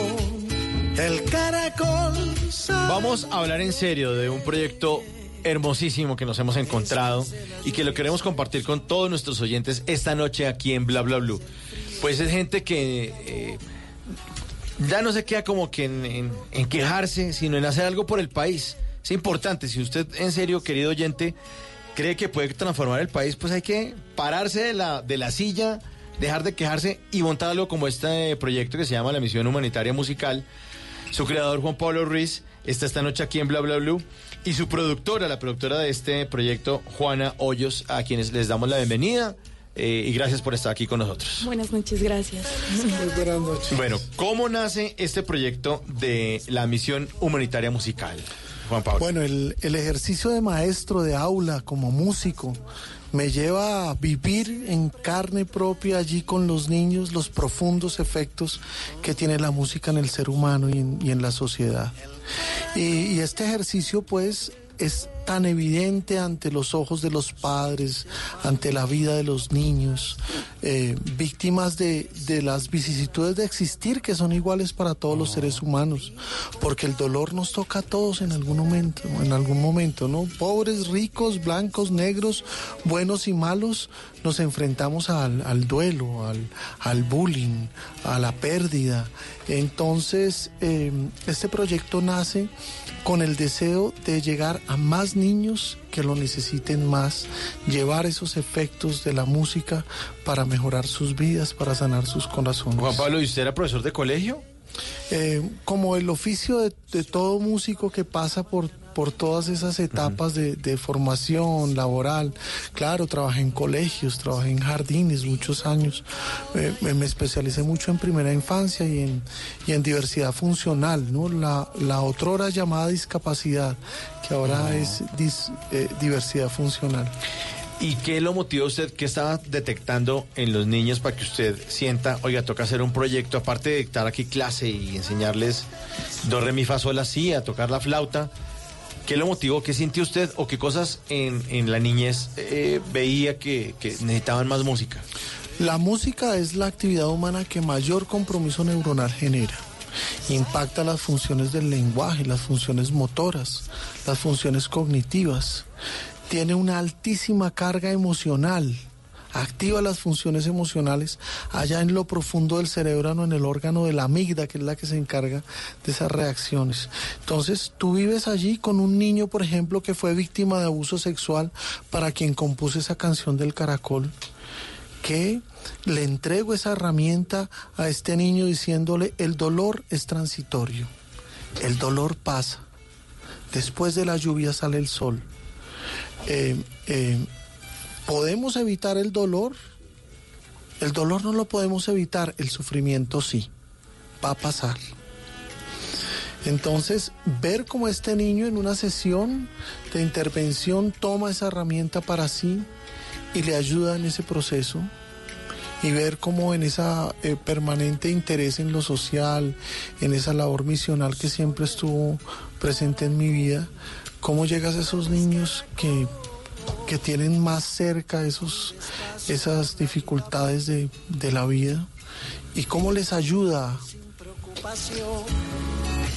Siempre muy tranquilo porque sé que todo tiene solución. El caracol sabe muy bien que después de la lluvia sale el sol. Después del frío siempre El Caracol pertenece a un trabajo que se llama Juguetes Sonoros para la Vida, algo muy, muy, muy hermoso eh, y que tiene una historia detrás bastante, bastante fuerte, bastante importante, pero además llena de esperanza. Eh, Juana, ¿cómo se vincula usted a este proyecto? Bueno, eh, mi, mi trabajo en el proyecto es, yo creo que de lo más bonito, pero de lo más responsable, ¿no? Mi trabajo consiste en, en crear las redes con las fundaciones, con los líderes comunitarios. Y, y es de mucho peligro, ¿no? Porque tienes que crear un vínculo transparente, que ellos sientan que no tiene que ver algo con lo político o que no es un interés personal, ¿no? Entonces es crear como esa red eh, de manera transparente, de manera bonita y llegar a las comunidades de pues como queremos, ¿no? ¿no? Que ellos entiendan qué es el trabajo, que no es solo entretenimiento, ¿no? No es solo llevarle a los niños las canciones, sino sino esa herramienta de la Claro. que habla Juan. ¿Y, y a qué comunidades han llegado y qué impacto se ha generado con esto? Bueno, hemos ido a muchas comunidades. Eh, eh, la última en la que estuvimos, que es como de una de las que más queremos, eh, está ubicada en el barrio El Oasis, en Ciudad Bolívar. Eh, son niños divinos, todos víctimas de desplazamiento forzado, todo comunidad afro. Y, realmente el impacto que hemos tenido, no lo dicen incluso los, los mismos líderes comunitarios, siempre nos dicen que notan el cambio cuando, cuando Juan va y hace las actividades. ¿no? Se ve un proceso, ¿no? A largo plazo, se nota que los niños tienen unos cambios de pensamiento, tienen otra manera de vivir la vida, porque igual, pues nacen en un lugar, ¿sí? Eh, donde hay tanta vulnerabilidad y creen que ya es, es como lo que les tocó vivir. ¿No? Entonces empiezan a ver de pronto que hay otras formas, que hay otros caminos y eso es lo que queremos mostrarles, que, que hay otros, otros lugares y otros espacios para ellos. Tu corazón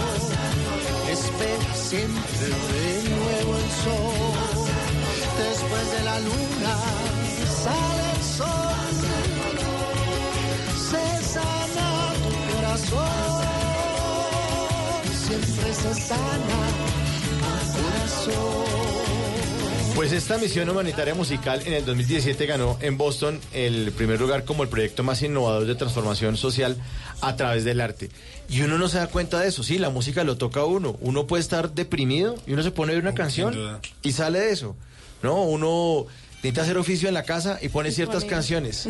Porque las canciones de verdad, lo, lo que usted nos contaba, Juan Pablo, tocan esas fibras o esas áreas del cerebro que generan en uno también cambios. Claro que sí, hay, hay muchas maneras de utilizar la música como una herramienta de sanación o de transformación social. Eh, las frecuencias, una frecuencia aguda tiene un efecto diferente a una frecuencia baja. ¿Y y qué efecto tiene una frecuencia aguda? ¿Cuáles son esas las agudas para quienes no saben de música? Las que suenan como... Sí, por ejemplo, el, el- el famosísimo efecto Mozart, unos, digamos, avispados eh, comercializaron un- unos resultados de un estudio que determinaba que las frecuencias agudas activaban la energía cortical. Había sinapsis neuronal en la corteza frontal y prefrontal. Esto genera estado de alerta, de atención. La música de Mozart es rica en violines y flautas. Entonces las frecuencias agudas te ponen en estado de alerta, luego mejoras tu atención. Las frecuencias bajas activan las funciones motoras. Así no te estés moviendo si estás expuesto a un bajo, a una tuba, el área neuronal encargada de las funciones motoras se activa. De esta manera podemos, podemos por ejemplo, impactar las funciones del lenguaje con las frecuencias medias. Esta metodología de intervención que utilizo utiliza la, la canción como una herramienta de intervención. Cómo a través de una canción que tiene determinadas características se lanza un mensaje al niño o al ser, a- como digo yo, niños entre 0 y 100 años. Eso ¿no? le iba a decir porque la música Claro. tampoco tampoco tiene edad. Tiene Le llega a edad, todo el mundo, correcto. conecta a todas las edades. Sí. Entonces activa esas funciones emocionales, toca la fibra, como dicen algunos, me llega al alma, y eso potencia el mensaje de la canción. Eso hace que en el escucha de esa canción suceda ese momento mágico de comprensión de un hecho para uno. El insight es llamado en psicología, ¿no? Entonces, qué poderoso decirle a un niño que vive en medio de la adversidad, que tiene dificultad para comer o para llegar a la escuela o para tener unos zapatos, decirle, puedes ser feliz. ¿Cómo? ¿Cómo puedo ser feliz? Soñando, mira al puerco espín que tiene su vida llena de espinas y a pesar de ello es feliz porque puede soñar.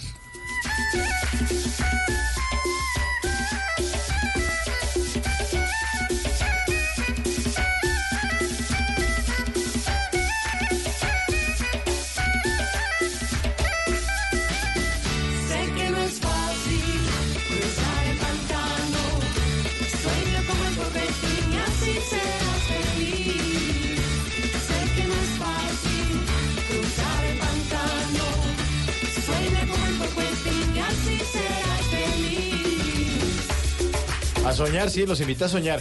Hace un tiempo leía que las frecuencias bajas, eh, y eso saben los expertos que musicalizan las películas de terror, saben qué poner en las películas de terror para que usted muera del susto y no ha pasado absolutamente nada. O sea, la cámara está moviéndose despacio, hay una iluminación tenue, pero cuando le ponen esas frecuencias de pronto bajas el... Genera en el ser humano un terror Una espantoso, reacción. una reacción espantosa. Increíble cómo la música alcanza a influenciarlo a uno en cualquier momento de la vida. Sí, esos efectos son muy profundos, ¿no? Eh, imagínense una comunidad eh, que tiene dificultades de relación entre unos y otros, cómo responden al toque de tambor en grupo, a la fiesta, a salir a tocar juntos. O como el hecho de cantar en grupo me obliga necesariamente a escuchar el otro. Yo existo en función del otro para no desentonarme. Entonces todos estos efectos eh, eh, son muy poderosos, son muy maravillosos. Soñamos con unidades móviles de asistencia humanitaria musical que lleguen a las comunidades llevando esos efectos. Eso es lo que hacemos en nuestro tráiler, eh, que es como el resultado de, ese- de este camino. Tenemos un, un tráiler que jala una 4x4, que tiene uno de sus muros baja y es una pequeña tarima. Eh, y bueno, un, un- un sueño grande, solo, solo con el propósito pues de llevar estos, estas experiencias a las comunidades. Qué bonito, qué buen proyecto eso. Está, nos acompaña esta noche Juan Pablo Ruiz, el creador de este, de este gran proyecto, la Misión Humanitaria Musical. Y si ustedes creen que la música no les trae recuerdos o no les mueve fibras, pues aquí está esta canción, a ver de qué se acuerdan.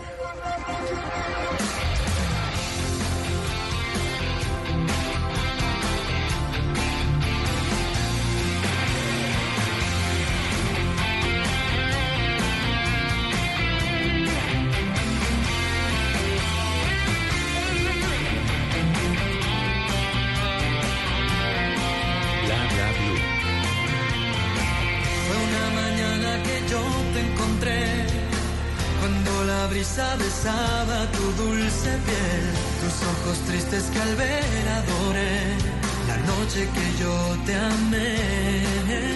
Azul cuando en silencio por fin te besé. Sentí muy dentro nacer este amor azul. Hoy miro al cielo y en ti puedo ver la estrella que siempre soñé. Azul, y es que este amor es azul como el mar azul. Mi ilusión. Azul como una lágrima cuando hay perdón. Tan puro y tan azul que me hago el corazón. Es que este amor es azul como el mar azul. Como el azul del cielo nació entre los dos. Azul como el lucero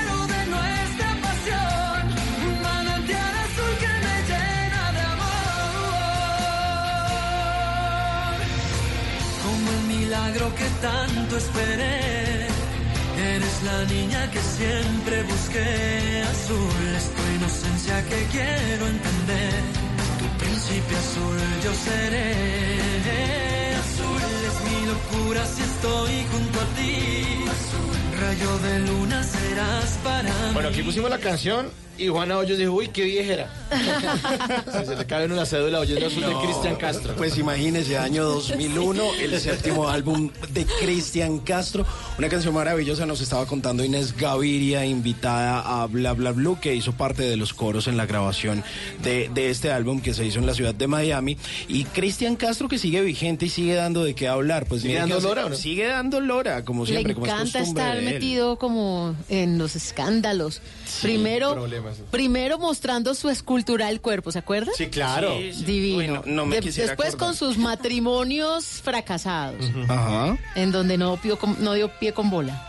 Sí, pero, pero mire que está en una nueva relación y, es, y eso es de lo que está dando de qué hablar en estos días. Está eh, en una relación con una colombiana. ¿Ah, Pues sí? resulta que eh, lo vieron hace unos días en Anaheim, California, ahí donde quedan los parques de, de Disney. Ahí justamente, pues estaba entrando a una iglesia cristiana y de la mano de una colombiana. Y dijeron como, este man que está, está en Castro, está encuentado, está ennoviado. No era el empeloto ese allá con la Y entonces resulta que hace muy poco estuvo en eh, un show de Susana Jiménez, el cual es muy exitoso en Argentina. Lo pasan por el canal de Telefe. Haga de cuenta Canal Caracol. Pero en, en Argentina, Telefe.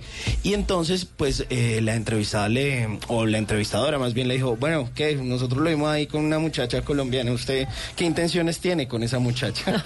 se llama, lo único que dijo fue, pues, se llama Marta y quiero casarme. Ay, quiero ¿sí? casarme. Entonces, pues ahí está. Ojalá sea el príncipe azul de nuestra Colombia.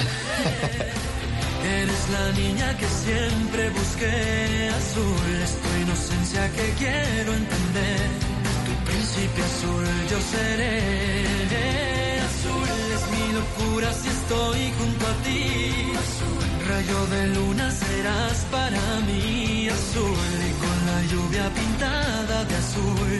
Por siempre serás solo tú. Azul es ¿Qué planes hay? ¿A qué nos quieren invitar? En Bla Bla Blue, el WhatsApp con Tata Solarte.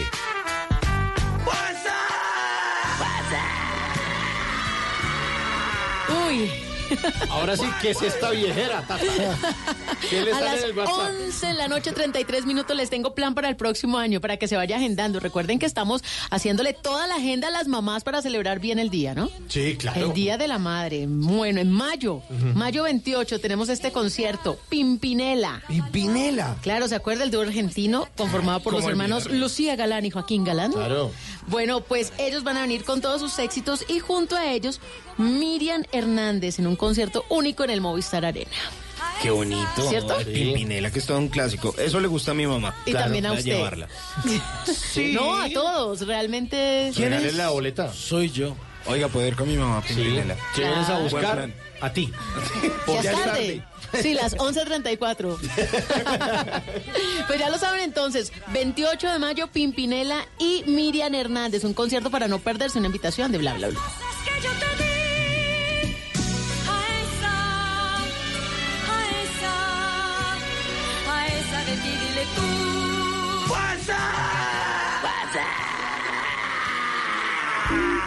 Bla Blue. Conversaciones para gente despierta. ¿Cómo ser para no querer con las ganas que te tengo? ¿Cómo ser para no perder? Es contraproducente el deseo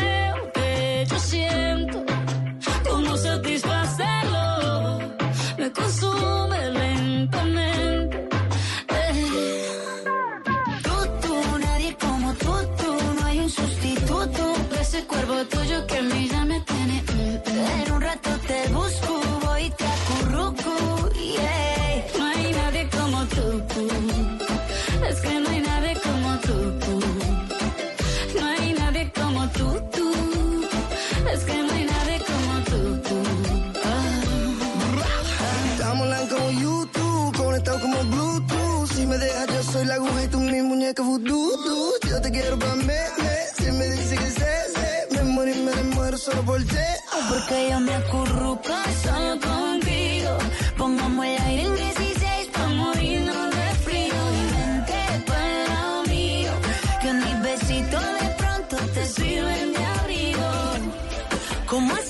Tutu es eh, Shakira acompañada de Camilo y Pedro Capó. Esta canción originalmente la conocimos en la voz de Camilo y Pedro Capó, que ha sido muy exitoso. Este señor sí la sacó del estadio con esa canción de calma que hizo junto a Farruko y ahora se juntó con Camilo.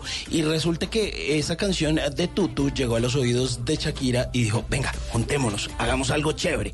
Tú, tú, tú, y vamos a hacer esta canción. Pues resulta que esta canción tuvo tanto eco y fue tan exitosa que a Shakira la invitaron a cantar en la final de la pasada Copa Davis que eh, terminó como campeón España, que se llevó a cabo en Madrid. Ellos terminaron eh, cantando en el cierre, en la final de esa Copa Davis. Shakira, Camilo y Pedro Capó. Tutu. Tú, tú.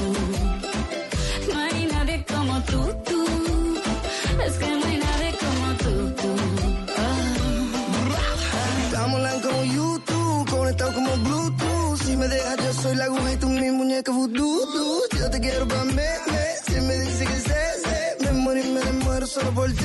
Porque yo me acurruco solo contigo. Pongamos el aire en 16 pa' morirnos de frío. Y vente para lado mío. Que mis besitos de pronto te sirven de abrigo. A esta hora 11.37 saludamos a John Edison, que acaba de transportar a María del Pilar en un, un vehículo ahí. Vehículo automotor. Automotor de cuatro ruedas que la acaba de dejar en su casa. John Edison, oyente de Bla Bla Bla. Un Ay, abrazo. qué bueno. Y aquí lo estamos acompañando. Ya sabe que vamos de lunes a jueves, de 10 de la noche a 1 de la mañana en Bla Bla Bla. Conversaciones para gente despierta.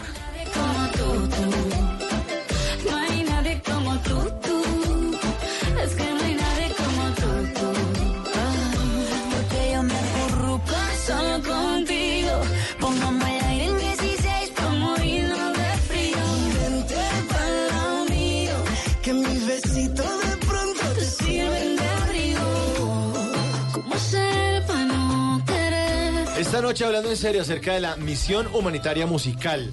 Un proyecto desarrollado por Juan Pablo Ruiz y Juana Hoyos, que es su productora. Un proyecto que busca eh, llevar una alternativa, una esperanza a las poblaciones, a los jóvenes, sobre todo a los niños, esa población vulnerable del país que tanto, tanto lo necesita. Y hay una canción muy, muy bonita que quiero que la escuche, que se llama El Marrano. No lo quiere nadie aquí, en la granja lo rechazan, por gordo y sucio él es así. Al marrano no le importa, seguirá comiendo sobras, revolcándose en el barro. Los marranos son así, muy cochinos son así, gordos sucios son así, los marranos son así. Revolcados. Sí, señor. Revolcados como el marrano. Y esa es una canción que ustedes me contaban aquí fuera de micrófonos que fue diseñada en contra del bullying, ¿no? Claro que sí, sí, todas estas noticias maravillosas de los artistas que acabamos de oír son supremamente importantes para el oyente, porque esos músicos hacen parte de su intimidad, de su corazón. ¿No es cierto? Eso es lo que logra la música, eso es lo que hace que un mensaje sea poderoso y quede tatuada en el alma de un ser humano. Por eso se va a llenar ese estadio el Día de la Madre. Sí, seguramente. Claro, Claro, ¿hace cuánto eh, eh, eh, Pimpinela, ¿cuándo, hace cuánto 30 nació? años por ahí, 30 años. más o menos. Sigue vigente. Sí. ¿Por qué? Porque activa las funciones emocionales. Porque la música se graba para siempre en el alma de los seres humanos. Es de esto se trata, de tomar ese poder de la música y grabar ese mensaje de transformación, esa herramienta poderosa para afrontar el existir en un niño. Entonces esta historia del marrano es muy bella porque nace para, para entregársela a un niño que está en una situación muy compleja de vida, que está enfrentándose a una situación adversa. Dice, me, dice papá Jaime hace poco, eh, yo encuentro niños que viven en alcantarillas de oro. Y este es un niño que tiene que enfrentar la adversidad día a día. Entonces esta canción se compone para ese niño en busca de decirle, mira, el marrano todos los días se para en el espejo y se dice, yo me quiero como soy y así soy feliz.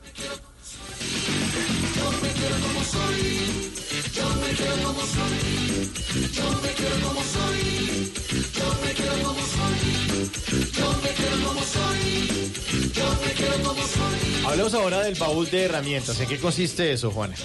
Eh, bueno, este fue un... Ay, perdón. ¿Qué pasó? ¿Qué pasó? Los días fríos de Bogotá me, me tienen así.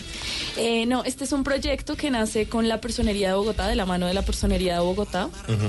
La idea es llevar una caja de herramientas que contiene el CD con las 10 canciones de Juan Pablo, eh, una película que se llama Pequeñas Voces, que es una película muy linda que narra, eh, es una historia donde los niños narran los, eh, los, eh, la- los episodios que vivieron en el conflicto y lo hacen de manera animada, pero los, los, los testimonios son los reales, ¿no? De los niños hablando y, y- y exponiendo qué fue lo que les pasó. Eh, también estamos de la mano con UNICEF, también en el proyecto, y la idea es que es una caja de herramientas que también se convierte como en un, en un teatro, un mini teatro de títeres. Eh, y la idea es que esto pues va a llegar como a todas las personerías y la idea es que llegue a los lugares más recónditos de Colombia, donde cualquier maestro eh, en una escuela pequeña rural pueda eh, mostrarle este material a los niños, pueda trabajar con ellos y pues seguir trabajando en eso, ¿no? En el crecimiento personal de cada niño. Y contiene una canción muy especial, eh, muy importante además en esta realidad cruda que vivimos en nuestro país y en muchos países del mundo, y es cómo hablarle a un niño sobre la realidad de las minas antipersonales. Sí, temas que no son de niños. Correcto. ¿Cómo aterrizo al lenguaje al universo de un niño?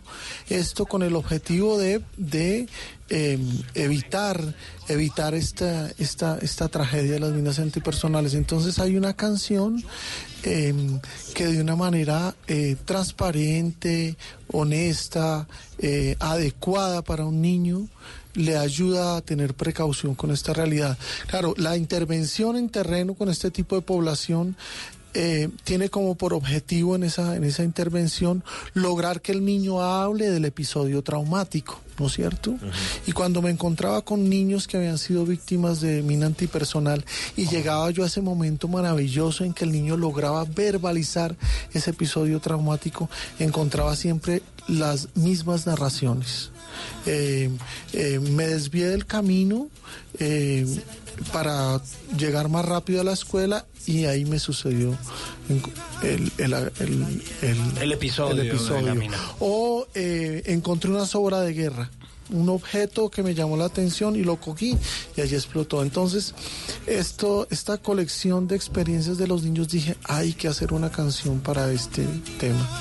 Entonces... te metas. ¿Cómo explicarte? Tampoco entiendo que en vez de sembrar matas, siembren minas quiebra patas.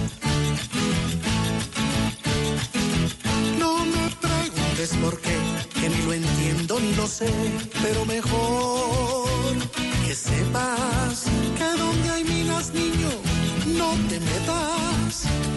Qué duro, ¿no? O sea, la realidad de Colombia es una cosa bastante, bastante dura. Lo que uno ve en las ciudades o lo que le pasa en las ciudades, uno, si no es que el niño se partió un brazo, no. En el campo es que el niño, una mina, Ah. acabó, acabó con, casi con, con su vida. Sin duda, y es que ahí está todo ese contexto social y de la música que hemos hablado, pero Juan Pablo, yo sí quisiera regresar un poquito en el relato que usted nos estaba proponiendo y que termina todo esto aterrizando en este juguete sonoros para la vida que está apoyado por la personería, la Universidad San Buenaventura y, saber de pronto, a pesar de que usted ya nos contó que tenía muchos años de estar como profesor, de, de vivir de la música, de sentirla y obviamente nos ha explicado cómo la percibimos, cómo fue ese primer recorrido social y encontrar como todos esos relatos de, de niños víctimas eh, de acoso, de abuso, pero además de la guerra, cómo surgió esa inquietud y cuándo empieza a hacer usted ese recorrido por esas historias de Colombia. Bueno, uno nace con esa sensibilidad social y con ese deseo de ayudar definitivamente, ¿no? Y siempre estuvo muy presente en mi ejercicio profesional y como músico y de formación. Pero hay, digamos, varios hitos en este proceso y, uno es... em, encontrar una, un momento de una tragedia natural eh, y varias mamás de, bebés que asistían a los programas que yo dicto de estimulación y iniciación musical eh, empiezan a mirar cómo ayudan a esa comunidad que fue víctima de esta, de esta tragedia eh, por un derrumbe. Y yo les digo, a ver, y, y abro esta pregunta a la mesa, a ver, estamos en una dificultad de vida, ya tenemos la comida, ya tenemos el techo, la cobija. ¿Qué sigue en nivel de importancia para un ser humano? Mm, ¿El amor? El amor, lo emocional. Sí, claro. Lo emocional. Entonces allí es cuando yo les digo, vengan, esos recursos, denme esos recursos y yo viajo a la comunidad llevando los efectos de la música. Y en ese momento, hace ya bastantes años, empiezo a generar estas misiones eh, eh, humanitarias. Mm, eh, más allá de ir a la fundación con la que trabajaba o, de mis misiones, digamos, locales en Bogotá o en la Bogotá rural, eh, con muchas fundaciones y muchas actividades, pero allí se empieza a ampliar. Eh, y de manera muy especial, otro, otro hito importante es cuando una mamá de un niño que había vivido toda esta experiencia viaja a otro país y me lleva a contar esta historia afuera, ¿no? Eh, son como elementos importantes Claro. que ayudaron mucho a fortalecer la idea y a, y a soñar con esto. ¿Qué, qué diferencia hay en la reacción, no sé si neuronal o, o la acción que toma la música sobre el cerebro del niño? Porque una cosa es escucharla, ojo, y otra cosa es interpretarla. Entonces, cuando usted pasa de disfrutarla a hacerla, el efecto de pronto es un poco más fuerte, severo, se generan más cambios emocionales. Claro, la, la acción, el tocar, eh, es un efecto mucho más generalizado, por supuesto, pero hay que tener en cuenta que el cerebro tiene unas neuronas especializadas, que son las neuronas espejo. Estas neuronas es lo que permite que tengamos pena ajena. Y es, yo vivo la experiencia que está viviendo el otro ser humano, así yo no la esté viviendo. Sí, como O cuando sea, uno le duele una imagen de alguien que se cae, futbolista correcto, se cae en el campo de fútbol Entonces, duele. claro, eh, eh, te dolería más si te cayeras, por supuesto, pero puedo vivir la experiencia ajena. Entonces, es ideal que el, que el contacto con la música sea lo más real, lo más integral posible, pero eh, también funciona cuando no estás tocando, tiene el mismo efecto. Un efecto muy Quisiera agregar, perdón, eh, cuando, digamos, cuando tenemos, sufrimos algo que nos duele o que no nos gustó, tendemos a cerrarnos, ¿no? Eh, digamos, el mecanismo de defensa es cerrarse y no, no hablar de lo que nos sucedió, lo, lo ponemos en el lugar más escondido del cerebro, no queremos volver a saber de eso que nos pasó, ¿sí? Entonces, digamos que con lo que se busca con las canciones es que los niños vean la historia paralela, ¿no? Porque son historias paralelas, son un marrano, son un puercoespín, ¿sí? Y los niños van comprendiendo que ellos no son los únicos que están sufriendo algo, ¿no? Ellos dicen, ay, al marrano le está pasando lo mismo, que, a mí. claro. Sí, entonces ahí es cuando ellos por ahí entienden un poco más lo que les está, lo que les está pasando y ya lo pueden verbalizar. ¿No? Ya pueden decir, me pasó esto. Y es como la forma en la que trabaja Juan Pablo. Va buscando, porque eso no es a la primer, a la, digamos, a la primera, la primera vez que le entregas la herramienta, no es que el niño ya enseguida Se- hizo el, cla- el cambio, Sí. Sino que ellos poco a poco van cogiendo la herramienta y Juan, una vez la canta, dos veces la canta, tres, y ahí ya te va quedando. Y los niños pueden verbalizar lo que les pasa y empezar a sanar. Pues como dice Daddy Yankee con Snow en esta canción, con calma, con calma vamos avanzando en bla bla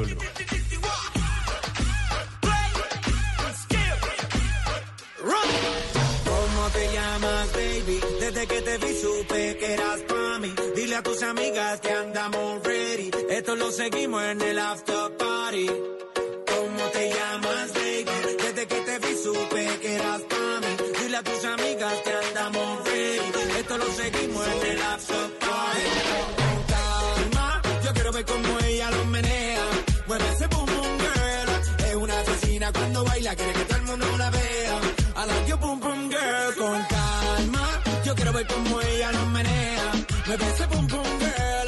Tiene adrenalina en medio de la pista, venteame lo que sea.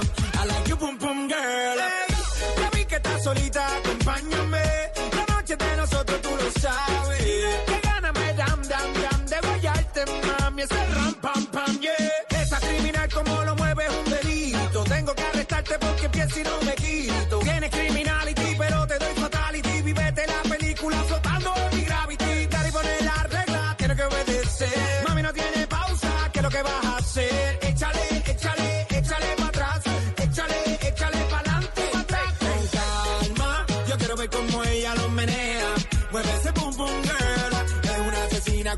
baila, quiere que todo el mundo la vea. I like your boom boom girl. Con calma. Pues con calma tocó decirle a Daddy Yankee que no había concierto en Bogotá. Sí, se iba a realizar concierto este sábado 30. Se iba a presentar La Rosalía y Daddy Yankee y otros artistas eh, como de género urbano. Y pues decidieron cancelar ese eh, concierto pues por los motivos de seguridad que ya todos sabemos que se habían presentado durante la semana pasada. Pero además resulta, yo no sé si a ustedes les suene, pero esto ya es como muy de género de reggaetón. DJ Playero, DJ Eric y DJ Negro son unos productores productores que viven hace mucho tiempo en eh, Puerto Rico y ellos, pues digamos que se encargaron hace ya más de 20 años de descubrir figuras históricas del reggaetón. De hecho, pues, eh, pues cada uno, digamos que fue de forma muy orgánica, como que surgió todo este movimiento del reggaetón en, en la isla de Puerto Rico y en Panamá. Y cada uno pues tuvo a, a- Yankee, a Nicky Jam, a toda esta gente. Y resulta que ahora se unieron en medio de un proyecto que se llaman Los Fathers del reggaetón.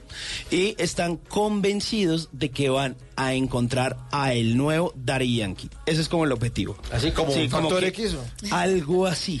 Se llama como, como los Fathers del reggaetón. Y resulta que estos tres icónicos productores dijeron, necesitamos un nuevo Yankee porque este ya está pasando. como Reggaetón moda". idol, se le van a poner Algo así. Perreo idol. Exacto, perreo idol. I like you, pum pum girl. Hey, ya vi que estás solita, acompáñame. La noche de nosotros, tú lo sabes.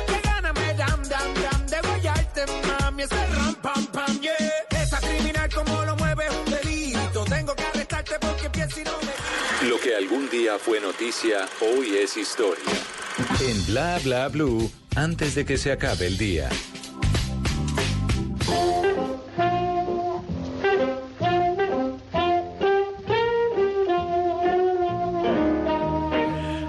Antes de que se acabe el día, vale la pena recordar que un día como hoy, pero del año 1981, nas- nació Britney Spears, cantante, bailarina y actriz estadounidense. A los tres años de edad comenzó a asistir a las clases de baile. Durante su infancia recibió clases de canto y ganó varios concursos a nivel estatal. Cuando apenas contaba con ocho años de edad, se presentó a una prueba en el club de Mickey Mouse en Atlanta, pero la rechazaron por ser demasiado joven para unirse a la serie tan exitosa en este país. Aunque allí le presentaron a un agente de talentos eh, de Nueva York que le sugirió su ingreso al Performing Arts School Professional. Se trasladó con su familia a Nueva York y allí alquilaron un apartamento y durante tres años estudió danza e interpretación y hasta participó en la grabación de varios anuncios eh, para televisión. En el año de 1992 fue finalmente contratada para el club de Mickey Mouse. En el año de 1999 publicó su primer álbum Baby One More Time, que se convirtió en el disco más vendido con el sencillo más escuchado en la semana que debutó. De ahí para acá, el resto es historia, algunas gloriosas y otras no tan chéveres. It's Britney Bitch. Antes de que se acabe el día, una frase muy madura de Britney. Así usted no lo crea, esto lo dijo ella. Trabaja muy duro, pues es la única manera de triunfar. Y pues sí, mire a ver si está usted allá en la casa dejando de rascarse la panza y se pone a camellar, mijito.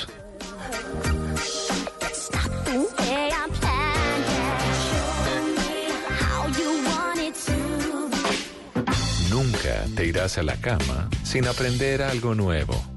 Bla Bla Blue.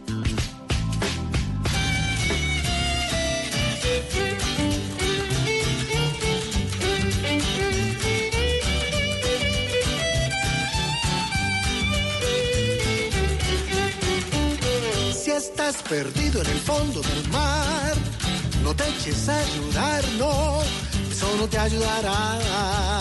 Si estás perdido en el fondo del mar, no te eches a ayudar, no, eso no te ayudará. Si no encuentras salida, sientes tu vida perdida, mejor no emprendas la huida, no. Siéntate a esperar que es mejor afrontar y déjate llevar por la corriente del mar que de la profundidad. Esta canción se llama El Contento y es eh, parte del trabajo musical de la misión humanitaria musical. Un gran, gran, gran proyecto que busca eh, tocar con la música y cambiar de pronto los temas duros que tiene nuestra niñez en Colombia. Está con nosotros Juan Pablo Ruiz, su creador, y Juana Hoyos, que es la productora de este gran proyecto.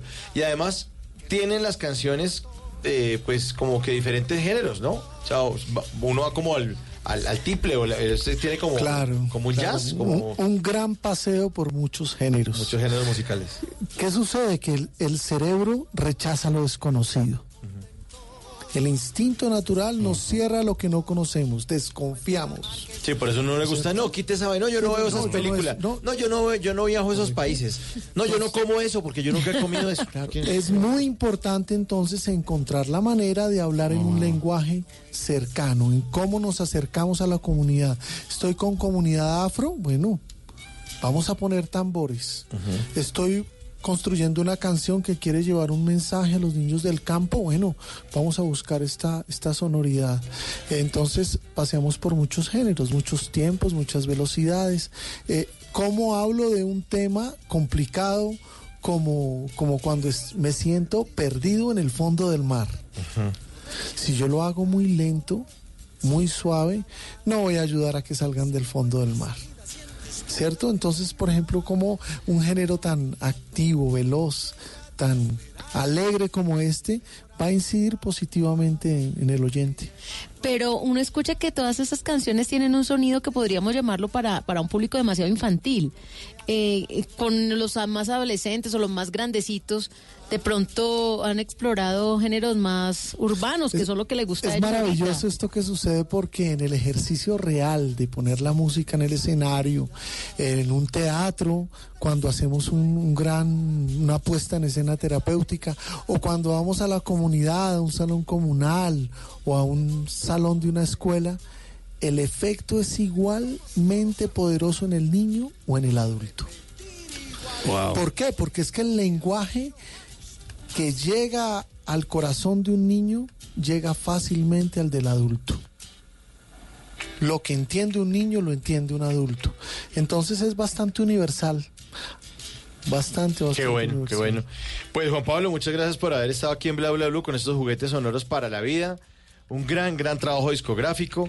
Eh, ¿Y dónde- la gente dónde puede buscar esto? ¿Cómo hace para, para, para llevarle esto a sus hijos? Sí, esta primera etapa Sí. de este proyecto va a ir pues a los niños de las comunidades del campo de, que han estado cercanos o, o- o han estado tocados por nuestro conflicto armado, pero a partir del otro año ya estará eh, en o- todas las plataformas Disponible. disponible porque además este este proyecto eh, del disco es solo un, un elemento más de todo el sueño de tener estas unidades móviles de asistencia humanitaria musical y, y que contribuya pues al desarrollo de este proyecto. No, que también quería agregar que vamos a hacer, la idea es también hacer el lanzamiento del CD, ya pues como a nombre de Juan Pablo, eh, y va a ser, pues queremos hacerlo el otro año para que la gente lo pueda adquirir, no solo en las plataformas, sino también Sí, en qué bueno. físico. Qué bueno. Eso sí, por ahora es un trabajo con la personalidad de Bogotá, la Universidad de San Buenaventura.